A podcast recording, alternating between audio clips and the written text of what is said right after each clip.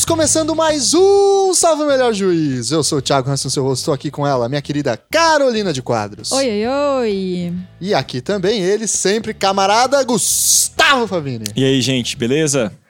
E no programa de hoje temos aqui a volta do cara que gravou o primeiro Salve o Melhor Juízo sobre vida de concurseiro, meu querido amigo Dudu Eduardo Castro. Tudo bem, Dudu? Tudo beleza, Thiago? Oi, oi, pessoal. Maravilha voltar aqui. Muito bem, Dudu. Para quem não se lembra, Dudu gravou com a gente sobre, como disse, vida de concurseiro. Ele é procurador do Estado, trabalha com direito tributário e vai aqui ajudar a gente a entender várias questões de tributação. E além disso, um estreante, meu grande amigo, colega de trampo, Maurício Tim do Vale, vulgo Tim apenas. Tudo, Tudo bem, bom? Tim? Tudo bom, Tiagão, tudo bom. Obrigado pelo convite, cara. Eu que agradeço. Tim, por favor, se apresenta para o nosso ouvinte, fala um pouquinho o que, que você faz, qual é a sua relação com o tema, com, etc. Com todo prazer, com todo prazer. Tiago, eu, eu tenho uma relação longa com o direito tributário. Longa, levando em consideração que eu tenho 33 anos, né? Eu conheci o direito tributário em 2005, é, nas aulas ali na Federal com o professor José Roberto Vieira, e daí me apaixonei pelo direito tributário. Então, a primeira coisa que eu tenho que dizer que eu sou é eu sou um apaixonado pelo direito tributário. Eu adoro o direito tributário. É, saindo da graduação, eu fui fazer uma especialização em Direito Tributário de dois anos. Depois engatei o mestrado aqui na Federal em Direito Tributário, sob orientação do professor Vieira. Depois engatei o doutorado em Direito Tributário também com o professor Vieira. Desde 2011 sou professor de Direito Tributário lá do Unicuritiba. Sou coordenador da pós em Direito Tributário lá do Unicuritiba e mais recentemente em 2012 da pós em Direito Aduaneiro junto com o Rosaldo Trevisan também lá do Unicuritiba, que sempre recebe o professor Eduardo Castro. Grande Dudu. Sempre. É, e escrevo, tento dar meus pitacos no direito tributário sempre que possível. Eu, e sou advogado. Não, escreve não, cara. Escrever um livro de umas 50 mil páginas que a gente vai falar mais à frente aí tá na bom. parte do jabá. Muito bem, pessoal. Então o tema de hoje é, um, é, é uma tentativa da gente fazer um papo aqui e tentar mostrar para o nosso ouvinte que falar sobre direito tributário, sobre tributação, não é um papo necessariamente árido, algo fechado ao mundo dos contadores e dos executores de, de, de, de tributos, dos fiscais de receita ou dos advogados tributários. Os guarda-livros, né? Os guarda Meu avô Teófilo tinha era guarda-livro. Aí. mas é algo que está absolutamente presente no nosso cotidiano. Então a gente vai tentar entender como é que funciona o sistema tributário no Brasil, quanto custa esse sistema tributário, quem mantém e quem paga o Brasil para fazê-lo funcionar do jeito que funciona, tá certo? Então para isso a gente contou com a presença aí desses dois grandes camaradas que estudam muito isso e vão dar uma aula pra gente aqui. Então, antes da gente passar para nossa vinhetinha sonora, recadinhos de sempre, curta a página do Salvo Melhor Juízo lá no Facebook, siga a gente no Twitter, no Instagram, etc. E mande e-mails para contato salvomelhorjuízo@gmail.com. Falando nisso, queria mandar um recado aqui para todos os nossos queridos ouvintes que estão mandando mil e-mails. Desculpa pela demora na resposta, mas fim de semestre, né? O Dudu e o Tim, que são professores, sabem o que, que isso significa, né? Muito e-mail. Então, queria só citar aqui rapidamente o Renato Rios, o Augusto Herman, o Rafael Tanos, o Guilherme Rodrigues, o Bruno de Macedo Inácio, o Josué Domingues, a Gabriela, é, que não mandou sobrenome, desculpa, Gabriela, o Davi Aleph, o Leonardo Santas Brígida, a Nívia Belos, o Felipe Martins, a Thaís Pozobon, é, Eliakim Santos, José Fonseca Júnior, Ricardo Balbio, enfim, a Fernanda também, que mandou várias fontes pra gente. Agradecer imensamente todos vocês aí. Continuem mandando seus e-mails. A gente vai responder. A gente já leu todos eles. A gente só não conseguiu sentar ainda para elaborar uma resposta especial, tá certo? Então, vamos lá para o nosso papo. Pois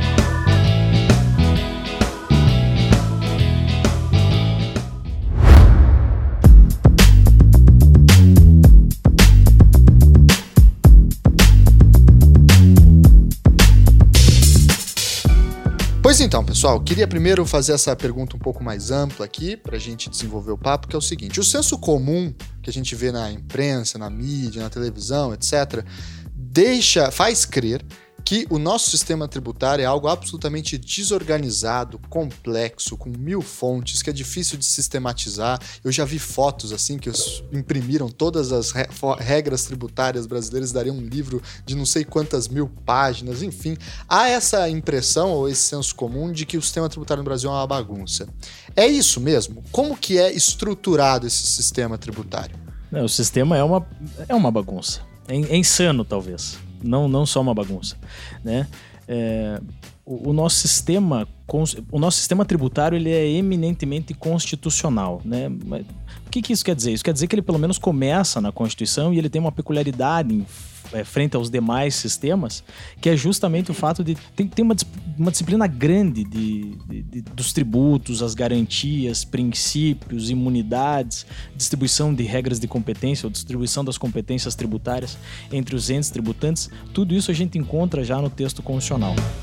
Então, o texto constitucional, como conversamos antes aqui, o sistema constitucional tributário não é uma bagunça o sistema constitucional tributário é um paraíso, né, Eduardo? É um paraíso. A nossa Constituição, ela é uma das mais completas do mundo em matéria tributária. O professor Vieira, lá da Federal, o orientador do professor Maurício, ele fez um estudo na época do doutorado dele e percebeu que a Constituição do Brasil é a que contém o maior número de dispositivos versando sobre matéria constitucional. Então ela é muito bem organizada. Matéria tributária. Matéria em, matéria tributária. É, ela é muito organizada, fala sobre as garantias, as competências, delimita os tributos. O grande problema, me parece, dessa bagunça que o Maurício mencionou aí, é a quantidade de atos, sobretudo infralegais, que nós temos em cada um dos 26 estados mais DF e nos mais de 5 mil municípios. Nós temos uma quantidade enorme de leis sobre uh, um mesmo tributo que é cobrado por cada um dos entes. Além disso, uh, atos, decretos, resoluções, instruções normativas, aí é que mora o perigo. É, né? não, só, só para você ter uma ideia, o texto constitucional está aqui, bonitinho, né? Eu tenho disposições específicas de cada um dos tributos, então tenho disposições específicas dos, vamos falar só dos impostos, né? Dos impostos da União, dos impostos dos estados e dos impostos dos municípios. É, isso é tranquilo. No texto constitucional eu tenho as diretrizes. Vamos, vamos colocar assim, diretrizes. Tenho quem é o sujeito ativo, quem é o sujeito passivo possível, a base de cálculo possível, a conduta que conduzirá, que ela ensejará aquela tributação, a conduta possível. Então, o, tanto é, a, a disciplina bacana é direito constitucional tributário. Né? Quando você vai tratar dos impostos, os impostos da União não te dão tanto trabalho porque a União é uma só, né? Então você vai ter, não que você vá ter só uma lei do imposto de renda, porque a gente não tem só uma lei do imposto de renda, mas é, a gente tem um imposto de renda né? Vamos ter uma norma de incidência do imposto de renda que vai ser formada a partir dos diversos enunciados prescritivos. Porra, quando eu falo enunciado prescritivo, me dá até um ruim, né? Porque parece que ninguém ninguém tá acostumado. O que é essa desgraça chamada enunciado prescritivo? É o texto de, de lei, Sim. né? Agora, quando a gente vai para os estados, vamos imaginar lá o ITCMD, que é o imposto que incide sobre é, doações e transmissões mortes-causa, né? De herança. Ou vamos falar do ICMS, que é o imposto que incide sobre operações de circulação de mercadorias e prestação de transporte intermunicipal ou de telecomunicações. E o IPVA, que é o imposto propriedade de veículos automotores, nós vamos ter uma lei específica para cada um dos estados. E essas leis são diferentes uma das outras, com alíquotas diferentes, Por formas isso que de tem cobrança. gente que pega a placa de um estado isso, e mora no outro para pagar menos. Exatamente, para pagar menos. Exatamente. Eu não sei se você lembra do Zagalo uma vez que, grande que fez Zagalo. isso. É, grande Zagalo, mas, Velho Lobo. mas ele não fez isso para ele não fez isso para pagar menos IPVA. Ele Diz fez ele. isso porque ele queria o, o 13 na placa, alguma coisa Ah, você tá assim. brincando, Tô falando sério sério, vai lá, vai lá, vai lá, bota no Google que você vai, vai ver isso aí. Mas os estados até que é, é relativamente fácil você conseguir identificar né, as leis dos impostos de cada um dos estados. Porque Porque são são 20 e tantos. São três, são vinte e tantos. Agora, quando você vai pro universo dos municípios, porra, daí você fica louco. Né? Você fica louco por quê? Você tem 5.500 e... Acho que são 5.500 e alguma coisa. É, o número de municípios. Você vai ter... Tá certo que a competência é facultativa, a competência tributária. Ele pode instituir ou não, mas vamos imaginar que 50% desses municípios tenham instituído o IPTU, tenham instituído o ISS e tenham instituído o ITBI. O ISS, Imposto sobre Todas É, as capitais vão ter, né? Todas as capitais vão ter. grandes né? cidades também. Todas as grandes cidades vão ter. Então você imagine é, tentar sistematizar e comparar a norma de incidência de cada um dos impostos desses municípios. Aí né? fica uma loucura. Fica uma loucura. Porra, fica uma loucura. E, além disso, poucos desses tributos, né, eles têm uma regra geral. A gente tem a base normativa lá na Constituição, que dá os limites, como o Maurício falou. Alguns deles têm uma previsão de lei geral tributária, como no caso do ICMS, que é a conhecida Lei Candir, né, Lei Complementar 87 de 96, que esmiuça um pouco mais o que está na Constituição para que os estados não criem ICMS muito diferentes, digamos assim. Mas não existe uma lei geral de PVA, não existe uma lei geral de TCMD, por exemplo. É, a única coisa que tem de TCMD é aquela resolução do Senado, né? 9 que de 92. Que fixa basicamente... alíquotas. é, Mas é uma Ali- resolução. É uma né? resolução do que- Senado isso. Federal. Mas o texto constitucional pede uma resolução. Então Isso, não, a tá, não tá Constituição, tão ruim. é, né? ela já autoriza, É. para fixar alíquotas máximas e mínimas, inclusive, esse é um dos problemas do ITCMD, que tem também uma alíquota máxima fixada em resolução e que a gente deve conversar mais à frente aí sobre carga tributária, a meu ver, é muito baixa, né? E como o Maurício falou, essa quantidade gigante de normas gera uma certa insegurança, porque uma empresa hoje, ela vai trabalhar em todos os estados. Então ela precisa conhecer a legislação do ICMS de cada um.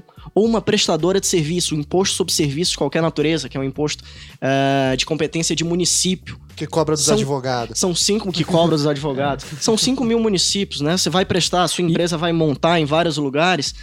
Tem a lei geral, mas tem várias regras sobre alíquotas que são diferentes E em a- cada um desses lugares. E a né? 116, que é a lei geral dos. que estabelece. A lei que estabelece as normas gerais do ISS, que é 116 de 2003, ela tem vários problemas, né? Ela fomenta conflitos de competência, por exemplo, entre os municípios. Ou né? seja, Do município querer invadir. a, a guerra, uma guerra. É, eu não gosto muito desse termo, Não. guerra fiscal, mas é.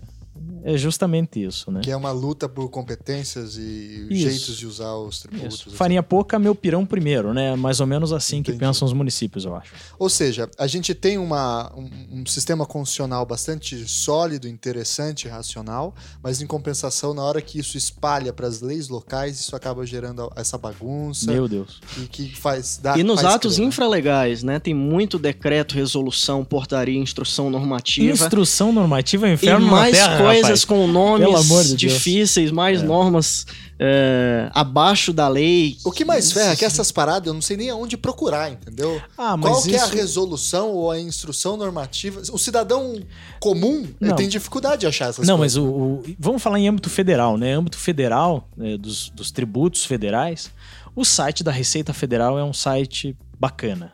É. Sim, é um, é um site acessível. E lá tem um negócio que é fantástico, que é o Perguntão. Perguntão. O Perguntão, rapaz. Você, você tem dúvida, vai no Perguntão. Você manda uma pergunta pra alguém e ele Não, responde não, ou é não. fac? Não, né, cara? Tem uma série de perguntas lá Ah, Bom. é, que eles já, penso- eles já previamente respondem. Ficava auditor de plantão, É, né? Só Um respondendo a advogado galera. ali. Vai lá, manda Telemarketing. facebook.com.br receita. se Não vou contratar um advogado, vou É, lá vou- perguntar vou pra tia do perguntão. Mas de qualquer forma. Porque mas, se tivesse um Não. cara online 24 horas pra responder pergunta, eu ia convocar todos os ouvintes agora, né? Pra con- mandar uma pergunta pro cara, né? Não, mas tem o plantão fiscal. O- Olha aí. O, plantão fiscal na Receita funciona muito bem. Olha aí. E, e se você tiver dúvidas ainda, por exemplo, vamos imaginar é, classificação de mercadorias. Querem fazer uma importação e você precisa classificar a mercadoria para saber qual que é o NCM específico. O código lá da mercadoria específico que vai é, me dizer qual é a alíquota aplicável. Se você tem dúvida, e é complicadíssimo fazer isso, você pode é, formular uma consulta. Existe um procedimento chamado procedimento de consulta. Que é um procedimento formal que é, é, você como, como o próprio nome diz, você faz uma consulta, pergunta. uma pergunta específica em relação a um caso específico, um caso concreto, e eles te respondem. É. Mas além disso tudo, há também o famoso CTN, né? O Código Tributário Nacional, que é de 65 ou 67? 66, cara. 66, estava no É, meio. ali. 572 de 66. Eu nunca sei a data, eu sei que é outubro. Na meiota 66, que é uma, uma legislação que é uma lei complementar, né? Pelo amor de Deus, hein? E pré-constituição. Eu posso, posso. é 25 de outubro de 66. Olha Lei aí. 572 de 25. Ou seja, fez, acabou de fazer aí cinco- 50 60 anos. 50 aninhos. É, 50 aninhos. Olha só. Mas, Thiago, tem uma coisa aí que até eu tava, co- eu tava olhando uma monografia esses dias e, e a autora do texto disse que o CTN era lei complementar. Ah. né? É, vou dar uma de, de chato, preciosista. É, não é lei complementar. O, o Código Tributário Nacional, a gente- e a gente lê isso muito nos Muito, textos. eu aprendi muito, assim. meu Deus do céu. Eu muito. aprendi assim. Não vamos nem perguntar quem foi teu Então nos professor para não ficar, não é. ficar chateado conosco, né? Mas o, o CTN, ele não é lei complementar. Ele é uma lei ordinária, anterior à Constituição, claro. E ele é uma lei ordinária e quando foi recepcionado pelo texto constitucional, né, que inaugurou uma nova ordem jurídica, por assim dizer, ele, ele não deixa de ser lei ordinária. Ele continua sendo lei ordinária. Né? Não é como num passo de mágica, vai virar lei complementar. Não, ele continua sendo lei ordinária. Acontece que o texto constitucional lá no artigo 146 e seus incisos 1, 2 e 3, e a gente já conversa sobre isso também, eu acho que o Eduardo, eu não lembro qual que é a tua posição sobre as funções da lei complementar, mas isso é, é, é muito interessante. O texto constitucional estabelece que algumas matérias devem ser tratadas por meio de lei complementar. Para o ouvinte que não sabe, a lei complementar é uma lei que é mais difícil de aprovar no Congresso, Isso. ela requer mais número de votos. Maioria e ela é absoluta, né? E ela é mais forte que a lei normal, que é a lei ordinária. Para usar o linguagem, ela é, ela é superior hierarquicamente, em tese. Isso, ela tem. Uh, ela versa sobre matérias diferentes, né? Uhum. Então, uh, como o Maurício estava falando, a Constituição coloca um rol de situações tributárias que devem ser reguladas por lei complementar. E quase todas estavam no CTN. A gente já tinha uma lei geral. Então ela foi recepcionada com status de com lei complementar. É. Ela produz e efeitos de lei complementar. É a boa e velha gambiarra brasileira no sistema tributário. Então. Mas hoje, se você tentar, tentar alterar o CTN, se eu vou mudar um dispositivo do CTN sobre prescrição, eu tenho que alterar por lei complementar. Né? Então o CTN é uma lei ordinária que tem um monte de artigo que foi modificado por lei complementar. Né? Então, e a então, gente estava tá falando bem... aqui dessa capilaridade das normativas tributárias. Existe alguma iniciativa para unificar essas questões que são, sei lá, pelo menos em, em normas gerais, é, unificar alguns, delimitar alguns parâmetros para Estado, o que, que pode, o que, que não pode? Alguns tributos, tirando os federais, claro, existe, como o Maurício falou, um imposto de renda, um imposto sobre produtos industrializados, mas alguns tributos estados, eles têm uma lei geral. Alguns tributos de município, como o ISS, por exemplo, eles têm uma lei geral que dá um norte, que facilita um pouco mais, como a lei geral do, do ICMS, a lei complementar 87, como a lei geral uh, do ISS, também por meio de lei complementar, que tenta unificar um pouco. Uh, mas ainda assim é algo muito incipiente, muito acontece em, pequena medida, digamos assim. Há uma quantidade grande ainda de normas muito diferentes. Claro, levando em conta que deve obedecer à base constitucional, né? Mas sabe, Eduardo, eu acredito o seguinte, que o fato de haver normas, norma não, né? Haver uma série de enunciados prescritivos é, diversos entre os estados, eu acho que isso até não é tão grave. O grave é justamente o fato de eles estarem espalhados por vários diplomas normativos e a gente não, não consegue a dificuldade de centralizar consolidados, uhum. né? O interessante seria que eles estivessem todos eles consolidados. E por que, que eles não estão consolidados? Porque lamentavelmente, e eu não sei se aqui cabe é, se eu posso fazer uma criticazinha cabe, específica, cabe, cabe. né? Mas isso é, se dá principalmente porque os nossos políticos estão a fim de livrar o próprio rabo e não cumprem o que determina a legislação.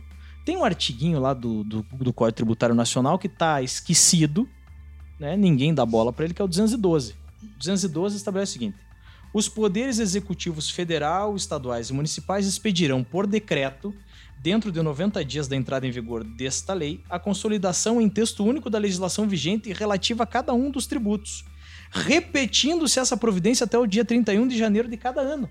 Então, pô, até o dia 31 de janeiro de cada ano, nós, contribuintes, deveríamos ser agraciados, assim, com uma consolidação por decreto dizendo: meu amigo, olha, tudo, toda consolidação, toda a legislação relativa vale ao IPI tá aqui, por decreto tal. Toda, toda a legislação relativa ao imposto de renda tá aqui. Decreto tal. E ao longo desses 50 anos, esse artigo foi cumprido pelo menos uma vez? Para você ter uma ideia, o regulamento do imposto de renda é o RIR, né? É um, é um RIR. Ironicamente, se chama. O RIR é o 3.099. Né? Depois, de, de lá para cá, não teve mais nenhum. Do IPI, por exemplo, que é um imposto que me é muito caro, é, o decreto é o 7212 de 2010. Poxa vida, mas com a internet aí hoje é duro, né? Não tem, não tem desculpa. É, e... eles podiam fazer isso, né? Aqui no Paraná, o último regulamento do ICMS, até que é mais recente, é de 2012, né?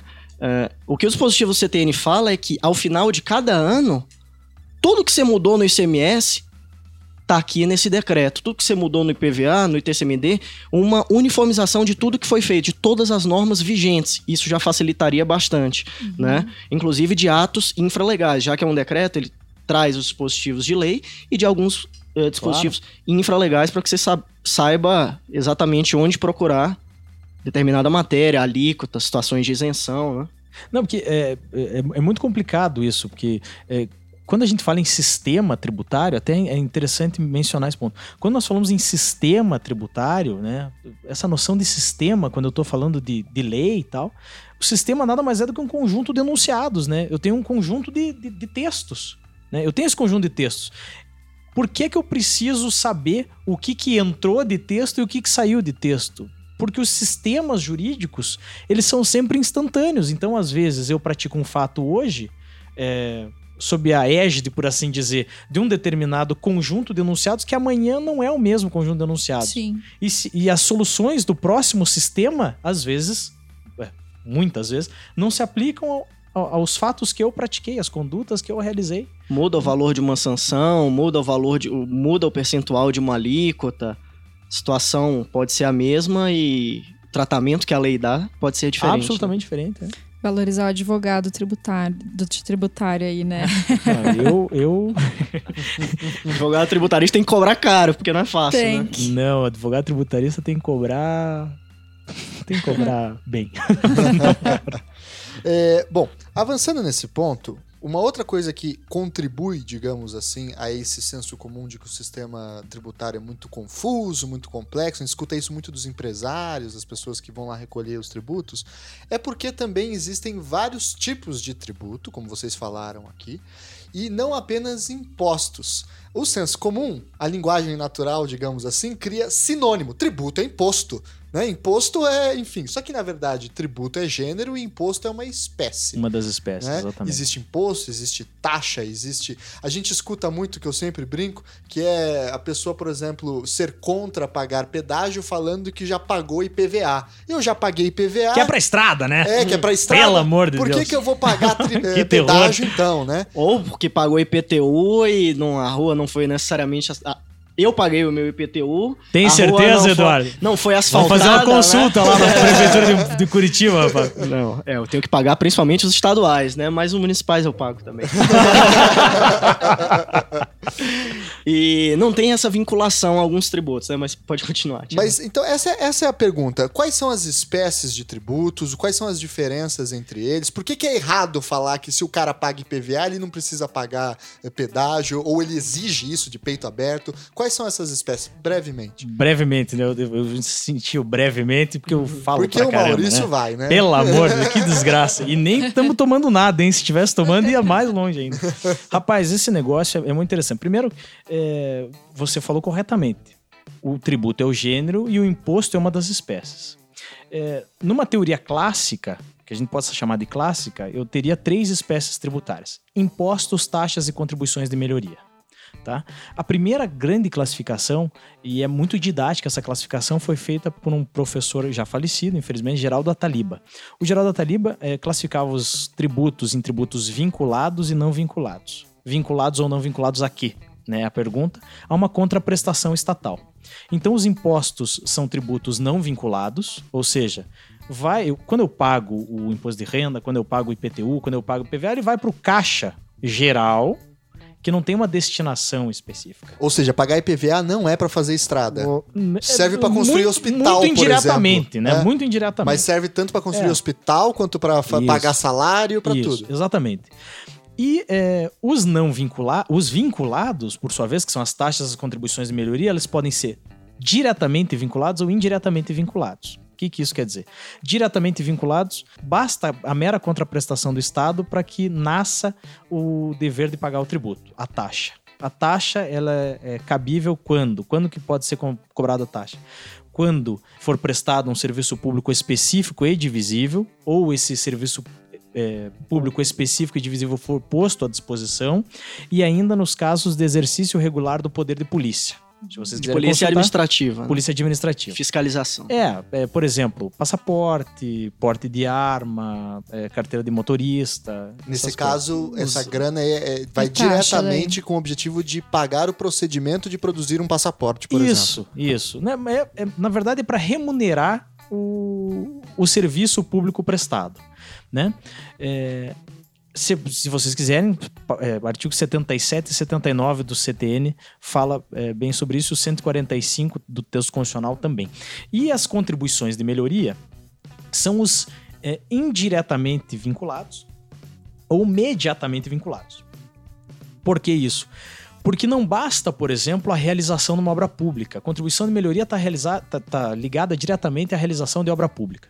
Não basta que o Estado realize uma obra pública o só realizar a obra, a obra pública não enseja para ele é, o direito a cobrar a contribuição de melhoria. Por quê? Porque eu preciso ter uma melhoria. Uhum. Essa obra pública tem que necessariamente acarretar uma valorização do, do imóvel. O cara, o, o, Estado constrói, por exemplo, um hospital próximo da sua casa e isso valoriza todo o bairro, porque agora tem um hospital ali. Isso. E aí o Estado vai lá e cobra uma contribuição Ou até mesmo duplica uma via, duplica uma isso. estrada, qualquer, qualquer tipo de obra pública que provoque a valorização do imóvel. E, e eu... é, esse quantum, essa quantidade de valorização é utilizada para fins de cálculo do tributo. Você distribui entre os imóveis eh, beneficiados verifica o total da valor, o total da obra e o total da valorização para fixar os parâmetros para cálculo do tributo devido. É um tributo bem complicado e de pouquíssima Usa, utilização, né? até por isso. Ele é bem justo, na verdade, né? O Porque... fundamento dele é a vedação do enriquecimento ilícito ou É, algumas pessoas da sociedade estariam se beneficiando mais do que outras e elas iriam contribuir com isso. O difícil é quantificar, identificar exatamente quem está sendo valorizado, é. né? E calcular. Mas é um tributo bem, bem interessante, bem justo, mas de difícil aplicação a contribuição de melhoria. Esses três são os clássicos. Sim. E são, são as grandes diferenças que a gente pode ver. O vinculado e não vinculado, Isso. né? Não vinculado vai para o caixa geral, vira receita do Estado. E aí quem vai decidir é na hora da elaboração da lei do orçamento. Vai para a receita. É. Cai na mão da política, é Isso. ela que vai resolver ali. Mas essa classificação, Tiagão, essa classificação é uma classificação que a gente chama de é, é, intrínseca. É, e tem uma outra classificação que é extrínseca, né? É intrínseca ou estrutural que leva em consideração a estrutura própria da norma de incidência do tributo. Porque há outros doutrinadores que utilizam para classificar os tributos mais dois elementos a restitutibilidade, eu sempre me embanando para falar isso. O destino da arrecadação. É. E, o, e, a vinculação da receita. A restitutibilidade para o contribuinte ou a, a destinação, a vinculação da receita. Isso ensejaria mais duas, isso ensejaria mais duas espécies tributárias autônomas: empréstimos compulsórios e contribuições especiais. E essas contribuições especiais, daí a gente vai abrir um leque imenso, porque eu tenho contribuições especiais de, inter, de interesse de categorias profissionais ou econômicas, uhum. o CREA, o CRM, etc. Essas anuidades são contribuições de interesse de categorias OAB profissionais também? ou econômicas.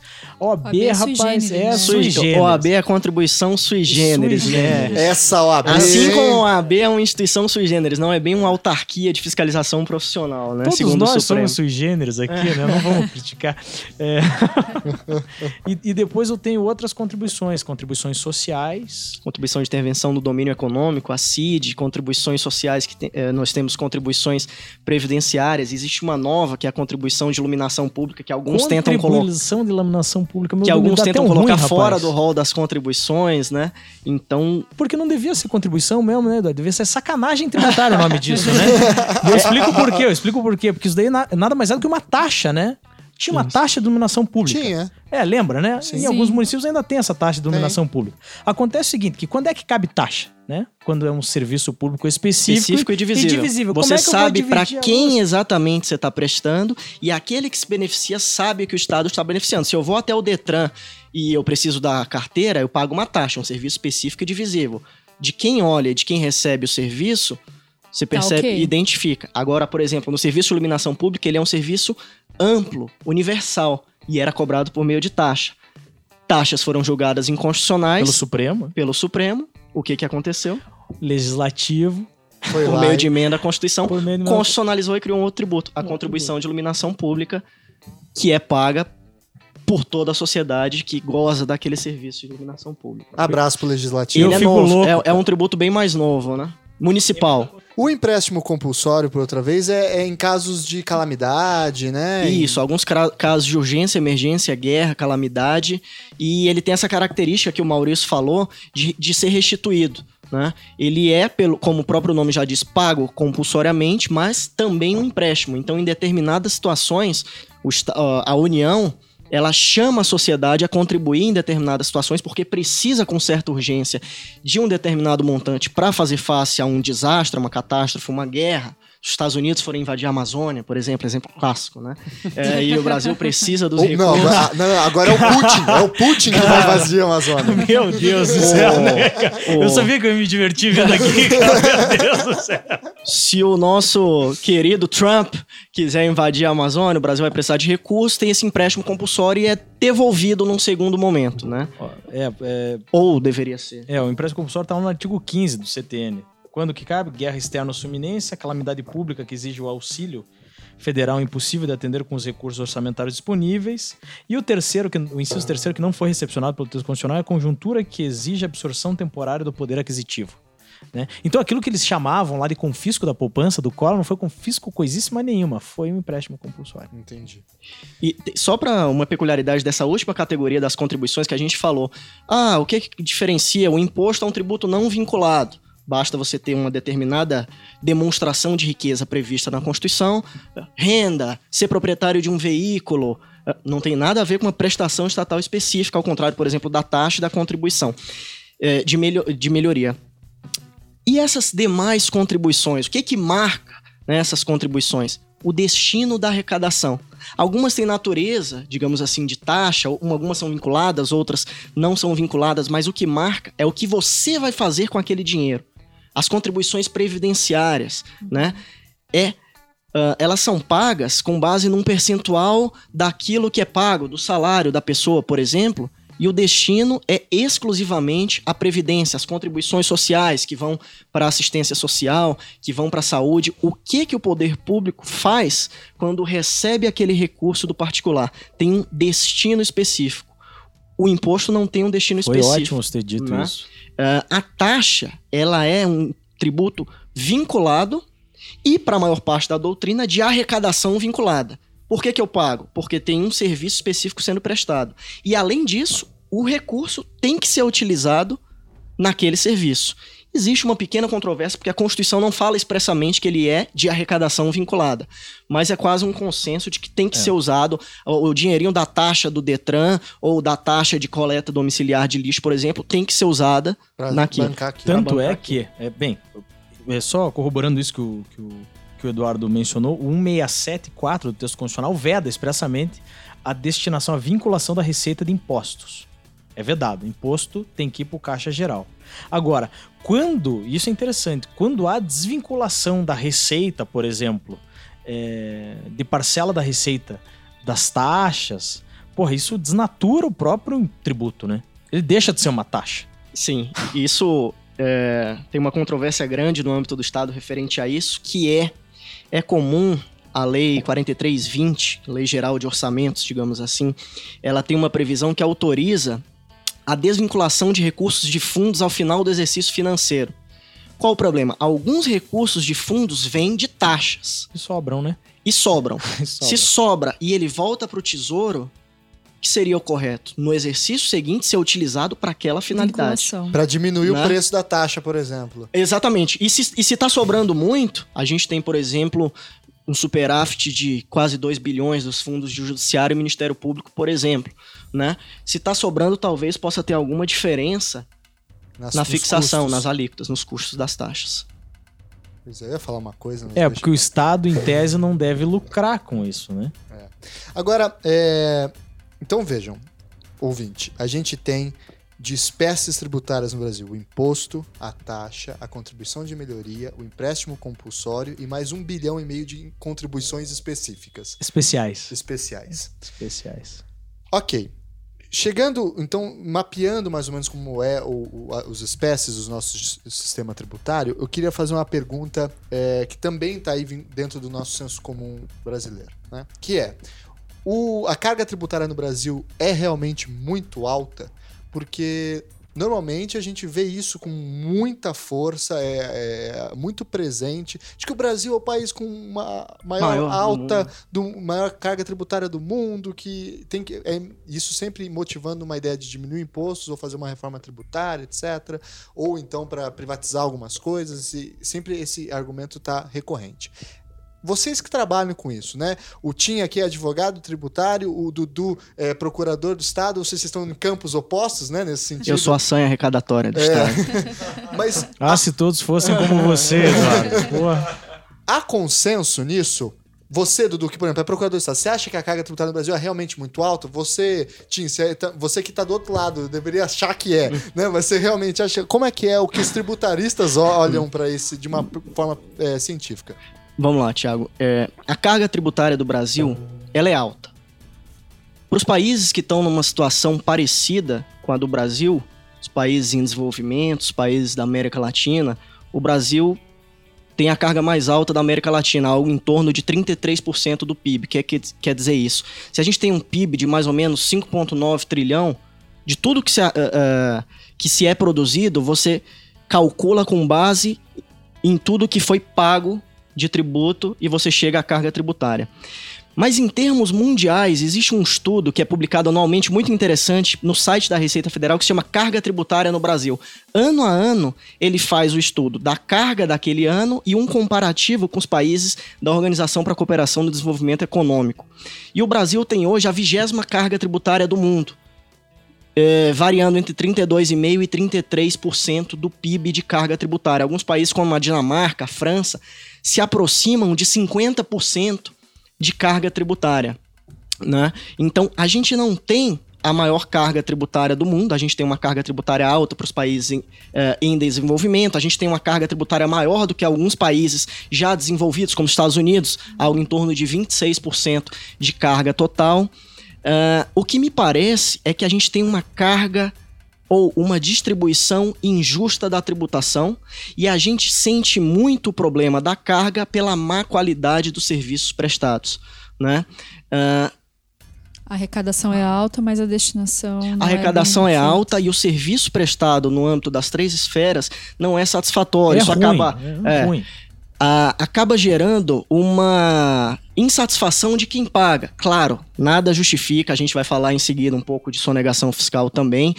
Não te dá o direito de não pagar o tributo, mas quando você vê tantos escândalos de corrupção, quando você uma má- vê uma má prestação de serviço, te tira um pouco do espírito solidário que é próprio do direito tributário. O que, que é a tributação? Todo mundo vai se juntar para custear, pra custear o Estado, É. né? para saber o que, que a sociedade precisa. Mas em termos absolutos comparativos, nós temos uma carga tributária intermediária, mas nós também temos um déficit social gigantesco. Eu não vejo como o Brasil reduzir a carga tributária, mas eu acho que ela pode melhorar muito mais, seja pela, melhor, ah, ah, pela qualidade do serviço público, seja pela redução da grande sonegação, sobretudo dos grandes sonegadores. É um problema grave que a gente deve falar. Esses pouco. dias eu tava lendo um artigo que eu não lembro quem tinha escrito, mas a pessoa falava que a nossa carga tributária era alta para consumo, mas era Ah, baixa para as propriedades. rendas. e- É, e aí ela, ele defendia que países como, por exemplo, Chile, Inglaterra, elas têm uma carga muito maior de transferência de propriedade do que aqui no Brasil. E que ele defendia isso como sendo uma reforma tributária que culminaria com uma, uma de- é, redução de desigualdade social, porque quem, quem, quem tem muita propriedade pode e deve pagar muito sobre ela. Vocês concordam com O- essa o, visão? o Tomás Piketty parece que tem uma ideia parecida. É, aquele naquele do- capital. É, no século XXI. É, na verdade, é, Gustavo, se você parar pra pensar, a gente tem três grandes grupos que são tributados, né? A Quais renda, o patrimônio e o consumo. É, quanto mais você tributar o consumo, é, provavelmente mais, eu não gosto de, de usar justiça, quanto mais, mais injusto será o sistema. Por que isso? É, apesar de nós termos no texto constitucional princípios como da seletividade, que estabelece que é, no ICMS, no IPI, por exemplo, a- quanto mais essencial for o produto, a mercadoria ou serviço, menor deve ser a alíquota. né? Ainda que nós tenhamos isso, é, é, a gente pode, pode parar para pensar e verificar o seguinte: pô, mas peraí, um cara que tem uma renda de 100 mil reais por mês, ele vai pagar absolutamente a mesma alíquota numa. Do cara que ganha 5 mil. do que o cara que Vai ganha afetar 100 muito menos, né? o cara que ganha 100 mil reais vai, vai sentir no bolso é, muito menos, né? Aquela carga tributária específica. Né? É, No que se refere a esse assunto específico, uma vez eu tava, eu fui, fui para Barcelona apresentar um trabalho criticando holdings patrimoniais, de plane- criticando o planejamento sucessório, entendendo que isso era isso era incoerente com capacidade contributiva, que é um dos é, princípios maiores do nosso sistema constitucional tributário. E lá, na frente de todos, eu, eu era o, o- éramos em três brasileiros, eu fui o primeiro a falar, e eu disse em alto e bom som que eu gostava de pagar tributo. Eu disse isso. E reitero aqui, eu gosto de pagar tributo. Eu realmente Nada gosto como um de pagar boleto pago, né? Dá uma calma no coração. Não, não é, não é isso, mas eu, mas eu, Eu gosto que o Maurício pague tributo, sobretudo os estaduais, né? é, Porque você tá de olho, né, Dudu? Tá de olho. Não, pô, na moto, vocês não têm ideia. Eu olhei a nota fiscal da moto, veio uma, uma paulada de CMS. CPF na nota, hein? É, CPF na nota. Nesse eles não, não sei se eu ganhei alguma coisa nesse. Mas eu gosto de pagar tributo por quê? Porque aquela clássica lição de que com tributos nós cobramos, compramos direitos ou obtemos direitos é, é fantástica e é verdadeira. Né? O que, que acontece? Qual que é a minha visão hoje? A minha visão é a seguinte: é, nós estamos cansados. Estamos cansados de pagar, pagar, pagar e haver um desperdício, uma irracionalidade no gasto público. Esse é o problema. Eu concordo com o Eduardo. É, não há como. A carga tributária é alta? É alta, mas um país em desenvolvimento ele precisa fazer investimentos e para se fazer esse investimento ele precisa de recursos. E o Ainda direito. mais um país continental Sim, como o e, o- nosso. e o né? Estado não das tem maiores dinheiro. nações O escravagistas Estado- do mundo. né? Não, o Estado, principalmente o nosso Estado, nosso Estado não é o Estado que produz. Nosso Estado é o Estado que toma. O Estado brasileiro, ele toma do cidadão. O dinheiro do Estado não é do Estado, o dinheiro do Estado é nosso. Né? Então, é, me parece que é necessário continuar pagando tributo, só, só que é aquilo, tem que se pagar o tributo. Né? Você pode considerar o tributo injusto, você pode considerar o tributo alto, você pode considerar o tributo uma sacanagem, tudo bem, mas é, você deve continuar pagando e se você não, não concorda com essa cobrança, há meios específicos de questionar essa cobrança. Agora, o que não dá é para que nós continuemos nessa ladainha de tem que fazer reforma tributária, tem que fazer reforma tributária, tem que fazer reforma tributária. Sonegação é e a gente legítima não está- defesa. a gente, é, Já escutei é, isso? Já escutei esse é o argumento mais não cretino que é existe. cretino, né? claro. E a gente não estanca o gasto público. Não adianta a gente começar a encher um balde de água se ele tá cheio de furo. Não adianta. Ainda é, nesse assunto que o Gustavo comentou, alguns dados também da OCDE, nesse estudo da carga tributária do Brasil, que são realmente assustadores, né? Que mostram um pouco da forma como é distribuída a tributação no Brasil. Nessas categorias que o Maurício mencionou, se a gente falar de tributação de renda, lucro e ganho de capital, a Dinamarca fica em primeiro lugar na tributação, com 35,2%, e o Brasil é o trigésimo do mundo, com cerca de 5,85%. Em termos de propriedade, tributação da propriedade, o Reino Unido vem em primeiro lugar é, e o Brasil é 18º, né? Não é, tá, é, tributam bem menos. E quando o assunto é bens e serviços, ou seja, gerar riqueza, competitividade, desenvolvimento, o Brasil ora é o segundo, ora é o primeiro do mundo. Então a gente tributa muito pouco lucro, renda, patrimônio razoavelmente e bens e serviços muito. O que é A tributação, tributação- de energia elétrica? Exatamente. A gente tem. O Rio de Janeiro agora aumentou para 32% a, a, a alíquota do ICMS. O estado do Paraná tributa em 29%. A maioria dos estados, 28%, 27%. E o ICMS é, é- deve ser essencial, hein? Tem que observar o, princí- o princípio da seletividade em função da essencialidade. É que energia elétrica não é essencial, né? Eu lá em casa tenho uma lamparina, entendeu? Minha mãe tem um... Você toma banho de caneca, Eu, eu tomo banho de caneca, um banho de gato.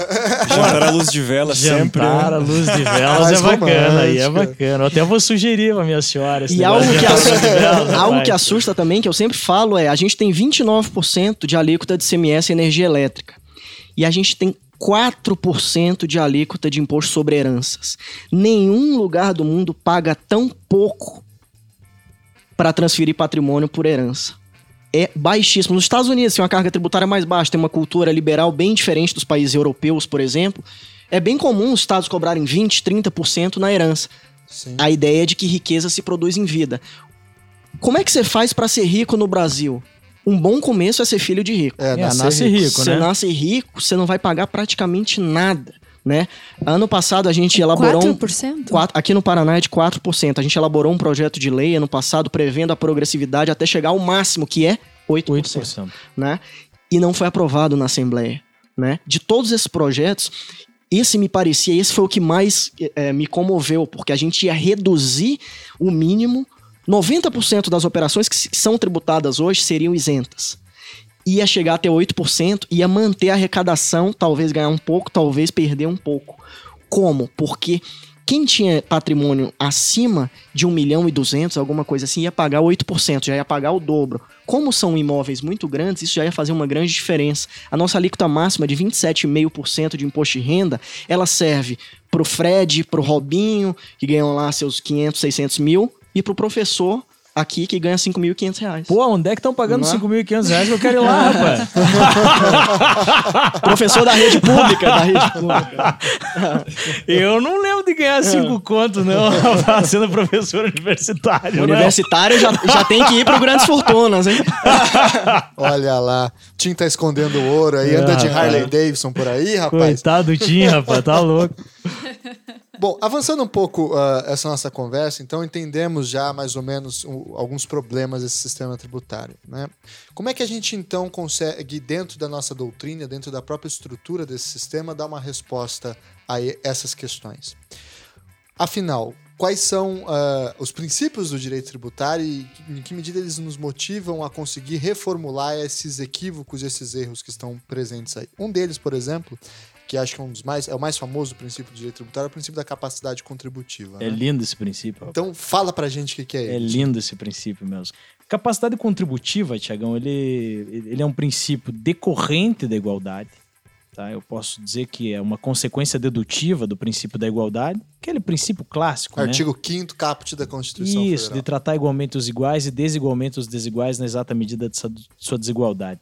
Mas a capacidade contributiva, ela tem, ela deve ser encarada é, por algumas perspectivas, né? A primeira delas é a capacidade contributiva objetiva. O que, que, que, que isso quer dizer, né? Capacidade contributiva objetiva. O princípio da capacidade contributiva objetiva determina que o legislador é, eleja tão somente fatos que revelem riqueza, sejam manifestações diretas ou indiretas de riqueza, para serem tributados. Ser proprietário de bem imóvel, é, realizar operação de circulação de mercadoria, oferir renda, prestar serviço, transferir bem imóvel, etc. Tá? É, isso para o legislador. A capacidade contributiva, é, concretamente considerada, ela pode ser encarada como capacidade contributiva relativa, que diz respeito ao tamanho do fato concretamente ocorrido, né? É, e capacidade contributiva subjetiva, que leva em consideração características próprias do sujeito passivo. Então, é, a gente, regra geral, diz que capacidade contributiva objetiva é sinônimo de capacidade contributiva absoluta. Sim, são sinônimos. Aquelas que determinam é, que o legislador escolha só fatos que revelem riqueza para serem tributados. Agora, capacidade contributiva relativa não é sinônimo de capacidade contributiva subjetiva, embora ambas digam respeito à situação concretamente considerada. Né? É, claro, a gente tem que lembrar ainda que capacidade contributiva ela deve ser diferenciada de capacidade econômica e deve ser diferenciada de capacidade financeira. Mas não é aquela ideia do quem pode mais paga mais e quem pode É, menos paga é- menos? É, é claro, claro que sim. Mas esse, o quem pode mais paga mais, o quem pode menos paga menos, é, diz respeito à capacidade contributiva subjetiva. Subjetivo. Se a gente lembrar lá daquele texto clássico do Celso Antônio Bandeira de Mello, o conteúdo jurídico do princípio da igualdade, a capacidade contributiva subjetiva nada mais é do que aquele fator de discrimen, fator de discriminação que vai me permitir dizer que eu é, sou desigual a você é porque é, você ganha 100 mil por ano e eu ganho 50, Quem dera. por exemplo. Quem dera, né? Por mês, né? Isso eu tinha, isso eu tinha. Eu quero conhecer esse tal de Tim aí, rapaz, porque vocês falam tanto dele. Vai que ele é meu parente, né, pô? Dá pra morder Vou- uma é, herança. vou pegar Vai um- pagar pouco e ter CMD, É lógico, inclusive. Isso, é, só exemplificando isso que o, que o Maurício falou, é, sobre capacidade contributiva absoluta, digamos assim. Os fatos que dão ensejo à tributação. Obter renda. Todo mundo que é, ofere renda vai pagar um imposto de renda. Agora, a capacidade contributiva subjetiva, aquela que tem que ser ah, verificada caso a caso. Duas pessoas podem obter a mesma renda. Uma pessoa recebe lá 10 mil, a outra também. Uma tem sete filhos, né? É, Senhor Coelho. O senhor Coelho, né? O cara tem sete filhos, quatro pensões. Senhor Coelho. E ele pode deduzir da sua renda de- determinadas despesas, né? Então, no cálculo do imposto de renda, você tenta fa- fazer valer um pouquinho da capacidade contributiva subjetiva. A ideia básica é: quem tem mais recursos para contribuir, vai contribuir na medida do que pode. Então, qual é a lógica? Isso pouca gente sabe que a gente está falando de tributário quando fala de justiça gratuita.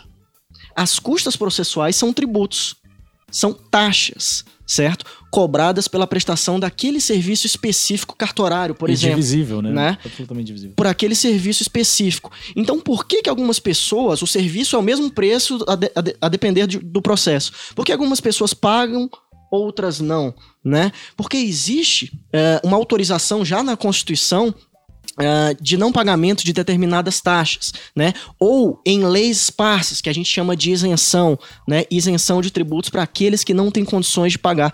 Então, aí, até mesmo no caso da Justiça gratuita, a gente está falando de capacidade contributiva subjetiva. Tentar identificar caso a caso por que, que uma pessoa que praticou exatamente o mesmo chamado fato tributário, fato gerador para alguns, né?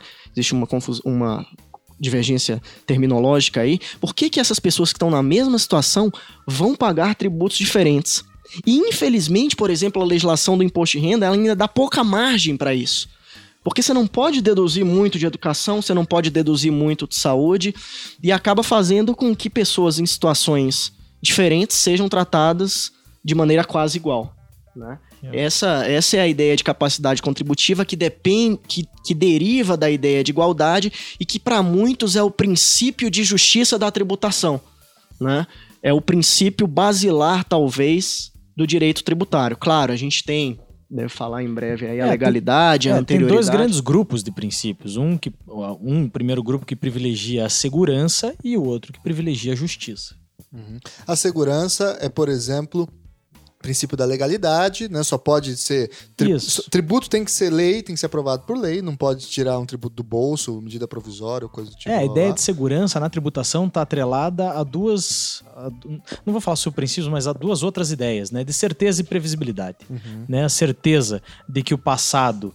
é, do que ficou no passado ficará no passado e aquilo que aconteceu no passado produziu os efeitos E não vai mudar. e não é, produzir os seus efeitos não vai mudar e de previsibilidade enquanto proteção do futuro, Sim. né? Que é o princípio da anterioridade. Por exemplo, você aprova um Exatamente. tributo hoje, tem aquela noventena e. Rapaz, mas esse Olha, Thiago o cara sabe tá com- tudo, cara. O Cara, cara sabe tudo, Thiago- rapaz. não, não Meu tem rapaz. Não, eu tô, eu tô impressionado. quem? O cara, tá- O, o cara ouvi- sabe o ouvinte tudo, assíduo do Salvo Melhor Juízo, ele vem pra cá, ele já fica tenso.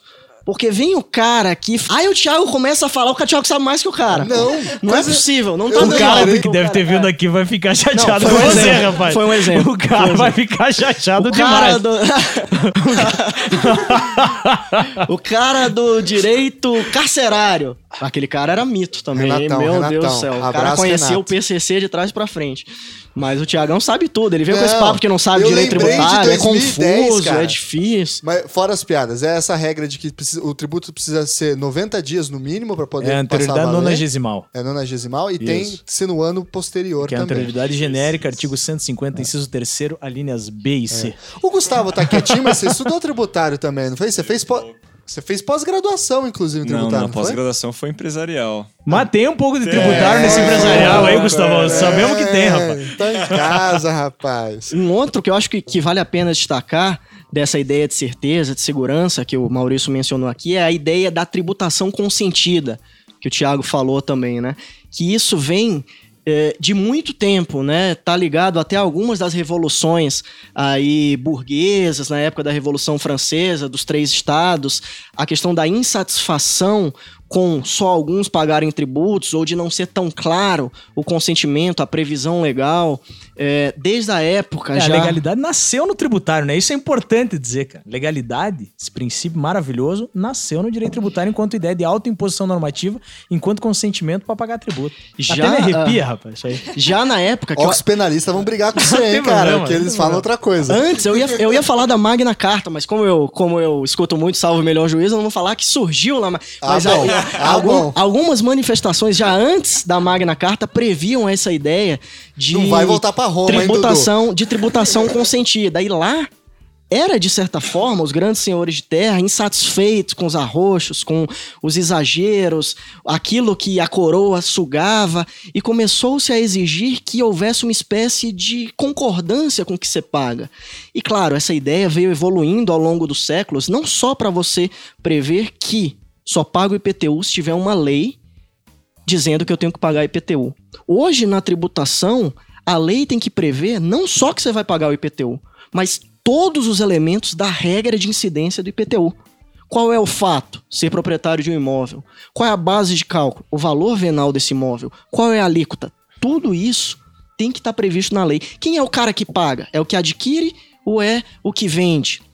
Todos os elementos da tributação hoje, eles devem estar previstos em lei. Então, eu concordo. Então, quem está reclamando de tributo aí não tem por que reclamar, porque concordou com tudo por meio de seus representantes eleitos. Na hora do voto, né? Tamo na- bem de na- representante, hein, na pessoal? hora da, Tamo bem de Na representante. hora da representação é que são A elas, gente né? tem um baita... Mas a ideia, a ideia básica é essa, né?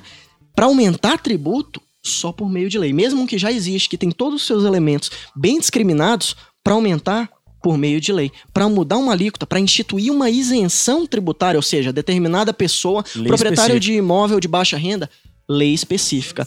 Aos poucos, infelizmente, isso vem sendo mitigado, né? É, aos poucos, e eu vi um julgado recente do Supremo autorizando a delegação para uma entidade é, profissional que a lei previsse que ela ia fixar as alíquotas por ato infralegal, e isso a gente vai se assustando, Vai. né? Porque a grande proteção que o contribuinte tem É justamente... é, É a, a previsão em lei, é a legalidade. É, porque isso chega num outro ponto que eu acho interessante a gente con- conversar aqui. Porque tem duas formas de você olhar para o direito tributário que não são necessariamente opostas. Eu entendo mais como complementares. Que uma é o olhar o direito tributário como uma forma de garantia, um escudo para se levantar contra o Estado. Né? Que é o que vocês estavam falando agora sobre o princípio da legalidade. O Estado fala assim: me dá a sua grana. Você fala, não. Né? Faltou lei, faltou isso, faltou aquilo, você processa. É confiscatório, É, babá, atenta babá. ao mínimo existencial. Que é quase que um uso, digamos, parece. Lembra o direito penal nesse sentido, né? O réu que tá buscando a sua defesa contra É um direito garantista. Garantista. Não, mas o, o rol dos princípios tributários estão todos lá no. Eles estão no 150. E o 150 começa, o 150 do Constitucional começa assim, sem prejuízo de outras garantias. Sim. São garantias, É claro. garantias. Claro. E um outro jeito de olhar o, o- direito tributário é como um meio para efetivar serviços públicos e criar, e criar solidariedade social. São duas formas diferentes de se olhar, mas que me parecem ser complementares, né? Isso. O direito tributário, as normas eh, que regem o direito tributário, protegem o contribuinte contra eventuais abusos do fisco e protegem também o contribuinte contra eventuais abusos dos outros contribuintes, né? A norma ou o texto que veicula a ideia de capacidade contributiva, ao mesmo tempo em que ela traz a ideia de que eu não vou pagar se eu não tiver condições de pagar, ela institui um dever fundamental. A gente que estuda tanto os direitos fundamentais, ele tira da regra de capacidade contributiva a ideia do dever fundamental de pagar, e ele fala impostos. A gente pode trazer o dever fundamental de pagar tributos. O Estado, na imensa maioria dos casos, ele não sobrevive sem os recursos que são tirados das riquezas produzidas por particulares. É uma forma de construir a sociedade mesmo. E isso vem tudo da tributação. As regras de competência, elas protegem o contribuinte para que eles saibam, para que eles saibam como ele pode ser tributado, mas ao mesmo tempo elas contêm uma imposição. O Estado eh, prevê aquilo e se não pagar, o contribuinte vai ser executado. Não no sentido de pena de morte, por exemplo. Às vezes. Vai As ser empresas- executado e a família vai pagar a bala, né? É, Mas no, no caso de muitas empresas, é exatamente isso que acontece. A tributação é uma pena de morte para a empresa mesmo. Que é o pior sócio, né? O Estado é o pior sócio. Que só Tá. morde, né? Não, o Estado vai lá, só morte, só enche o saco, se não der resultado, ele quer a parte dele e acabou. Azar o seu. E mais, é, muitos casos a dissolução irregular da empresa, porque o cara simplesmente não consegue. E vocês não estão escutando isso e não estão vendo o, o Tim olhando pro Dudu falando isso, inclusive. hein? Com sangue no olho mesmo, é sangue no olho. A, a Torta gente vai chegar. que tá Tá forte, a, gente, a gente vai chegar na Saindo do deixa aí. forno. Eu vou parar então, pronto. Não, mas deixa eu fazer então. Agora eu vou pôr a torta de climão em cima da mesa. mesmo, Né? É, o Dudu falou muito bem que tem um dever de pagar impostos para concorrer para a solidariedade social. E aqui a gente chega num ponto polêmico que não dá pra gente não falar disso num programa sobre tributário. O que, se o que justifica, então, como a doutrina, o pensamento jurídico justifica a imunidade a templos religiosos? A ideia da imunidade, ou seja, de uma hipótese constitucional que não, alteri- não autoriza a incidência de tributo, a ideia da, da imunidade religiosa, das instituições religiosas, é proteger a liberdade de crença.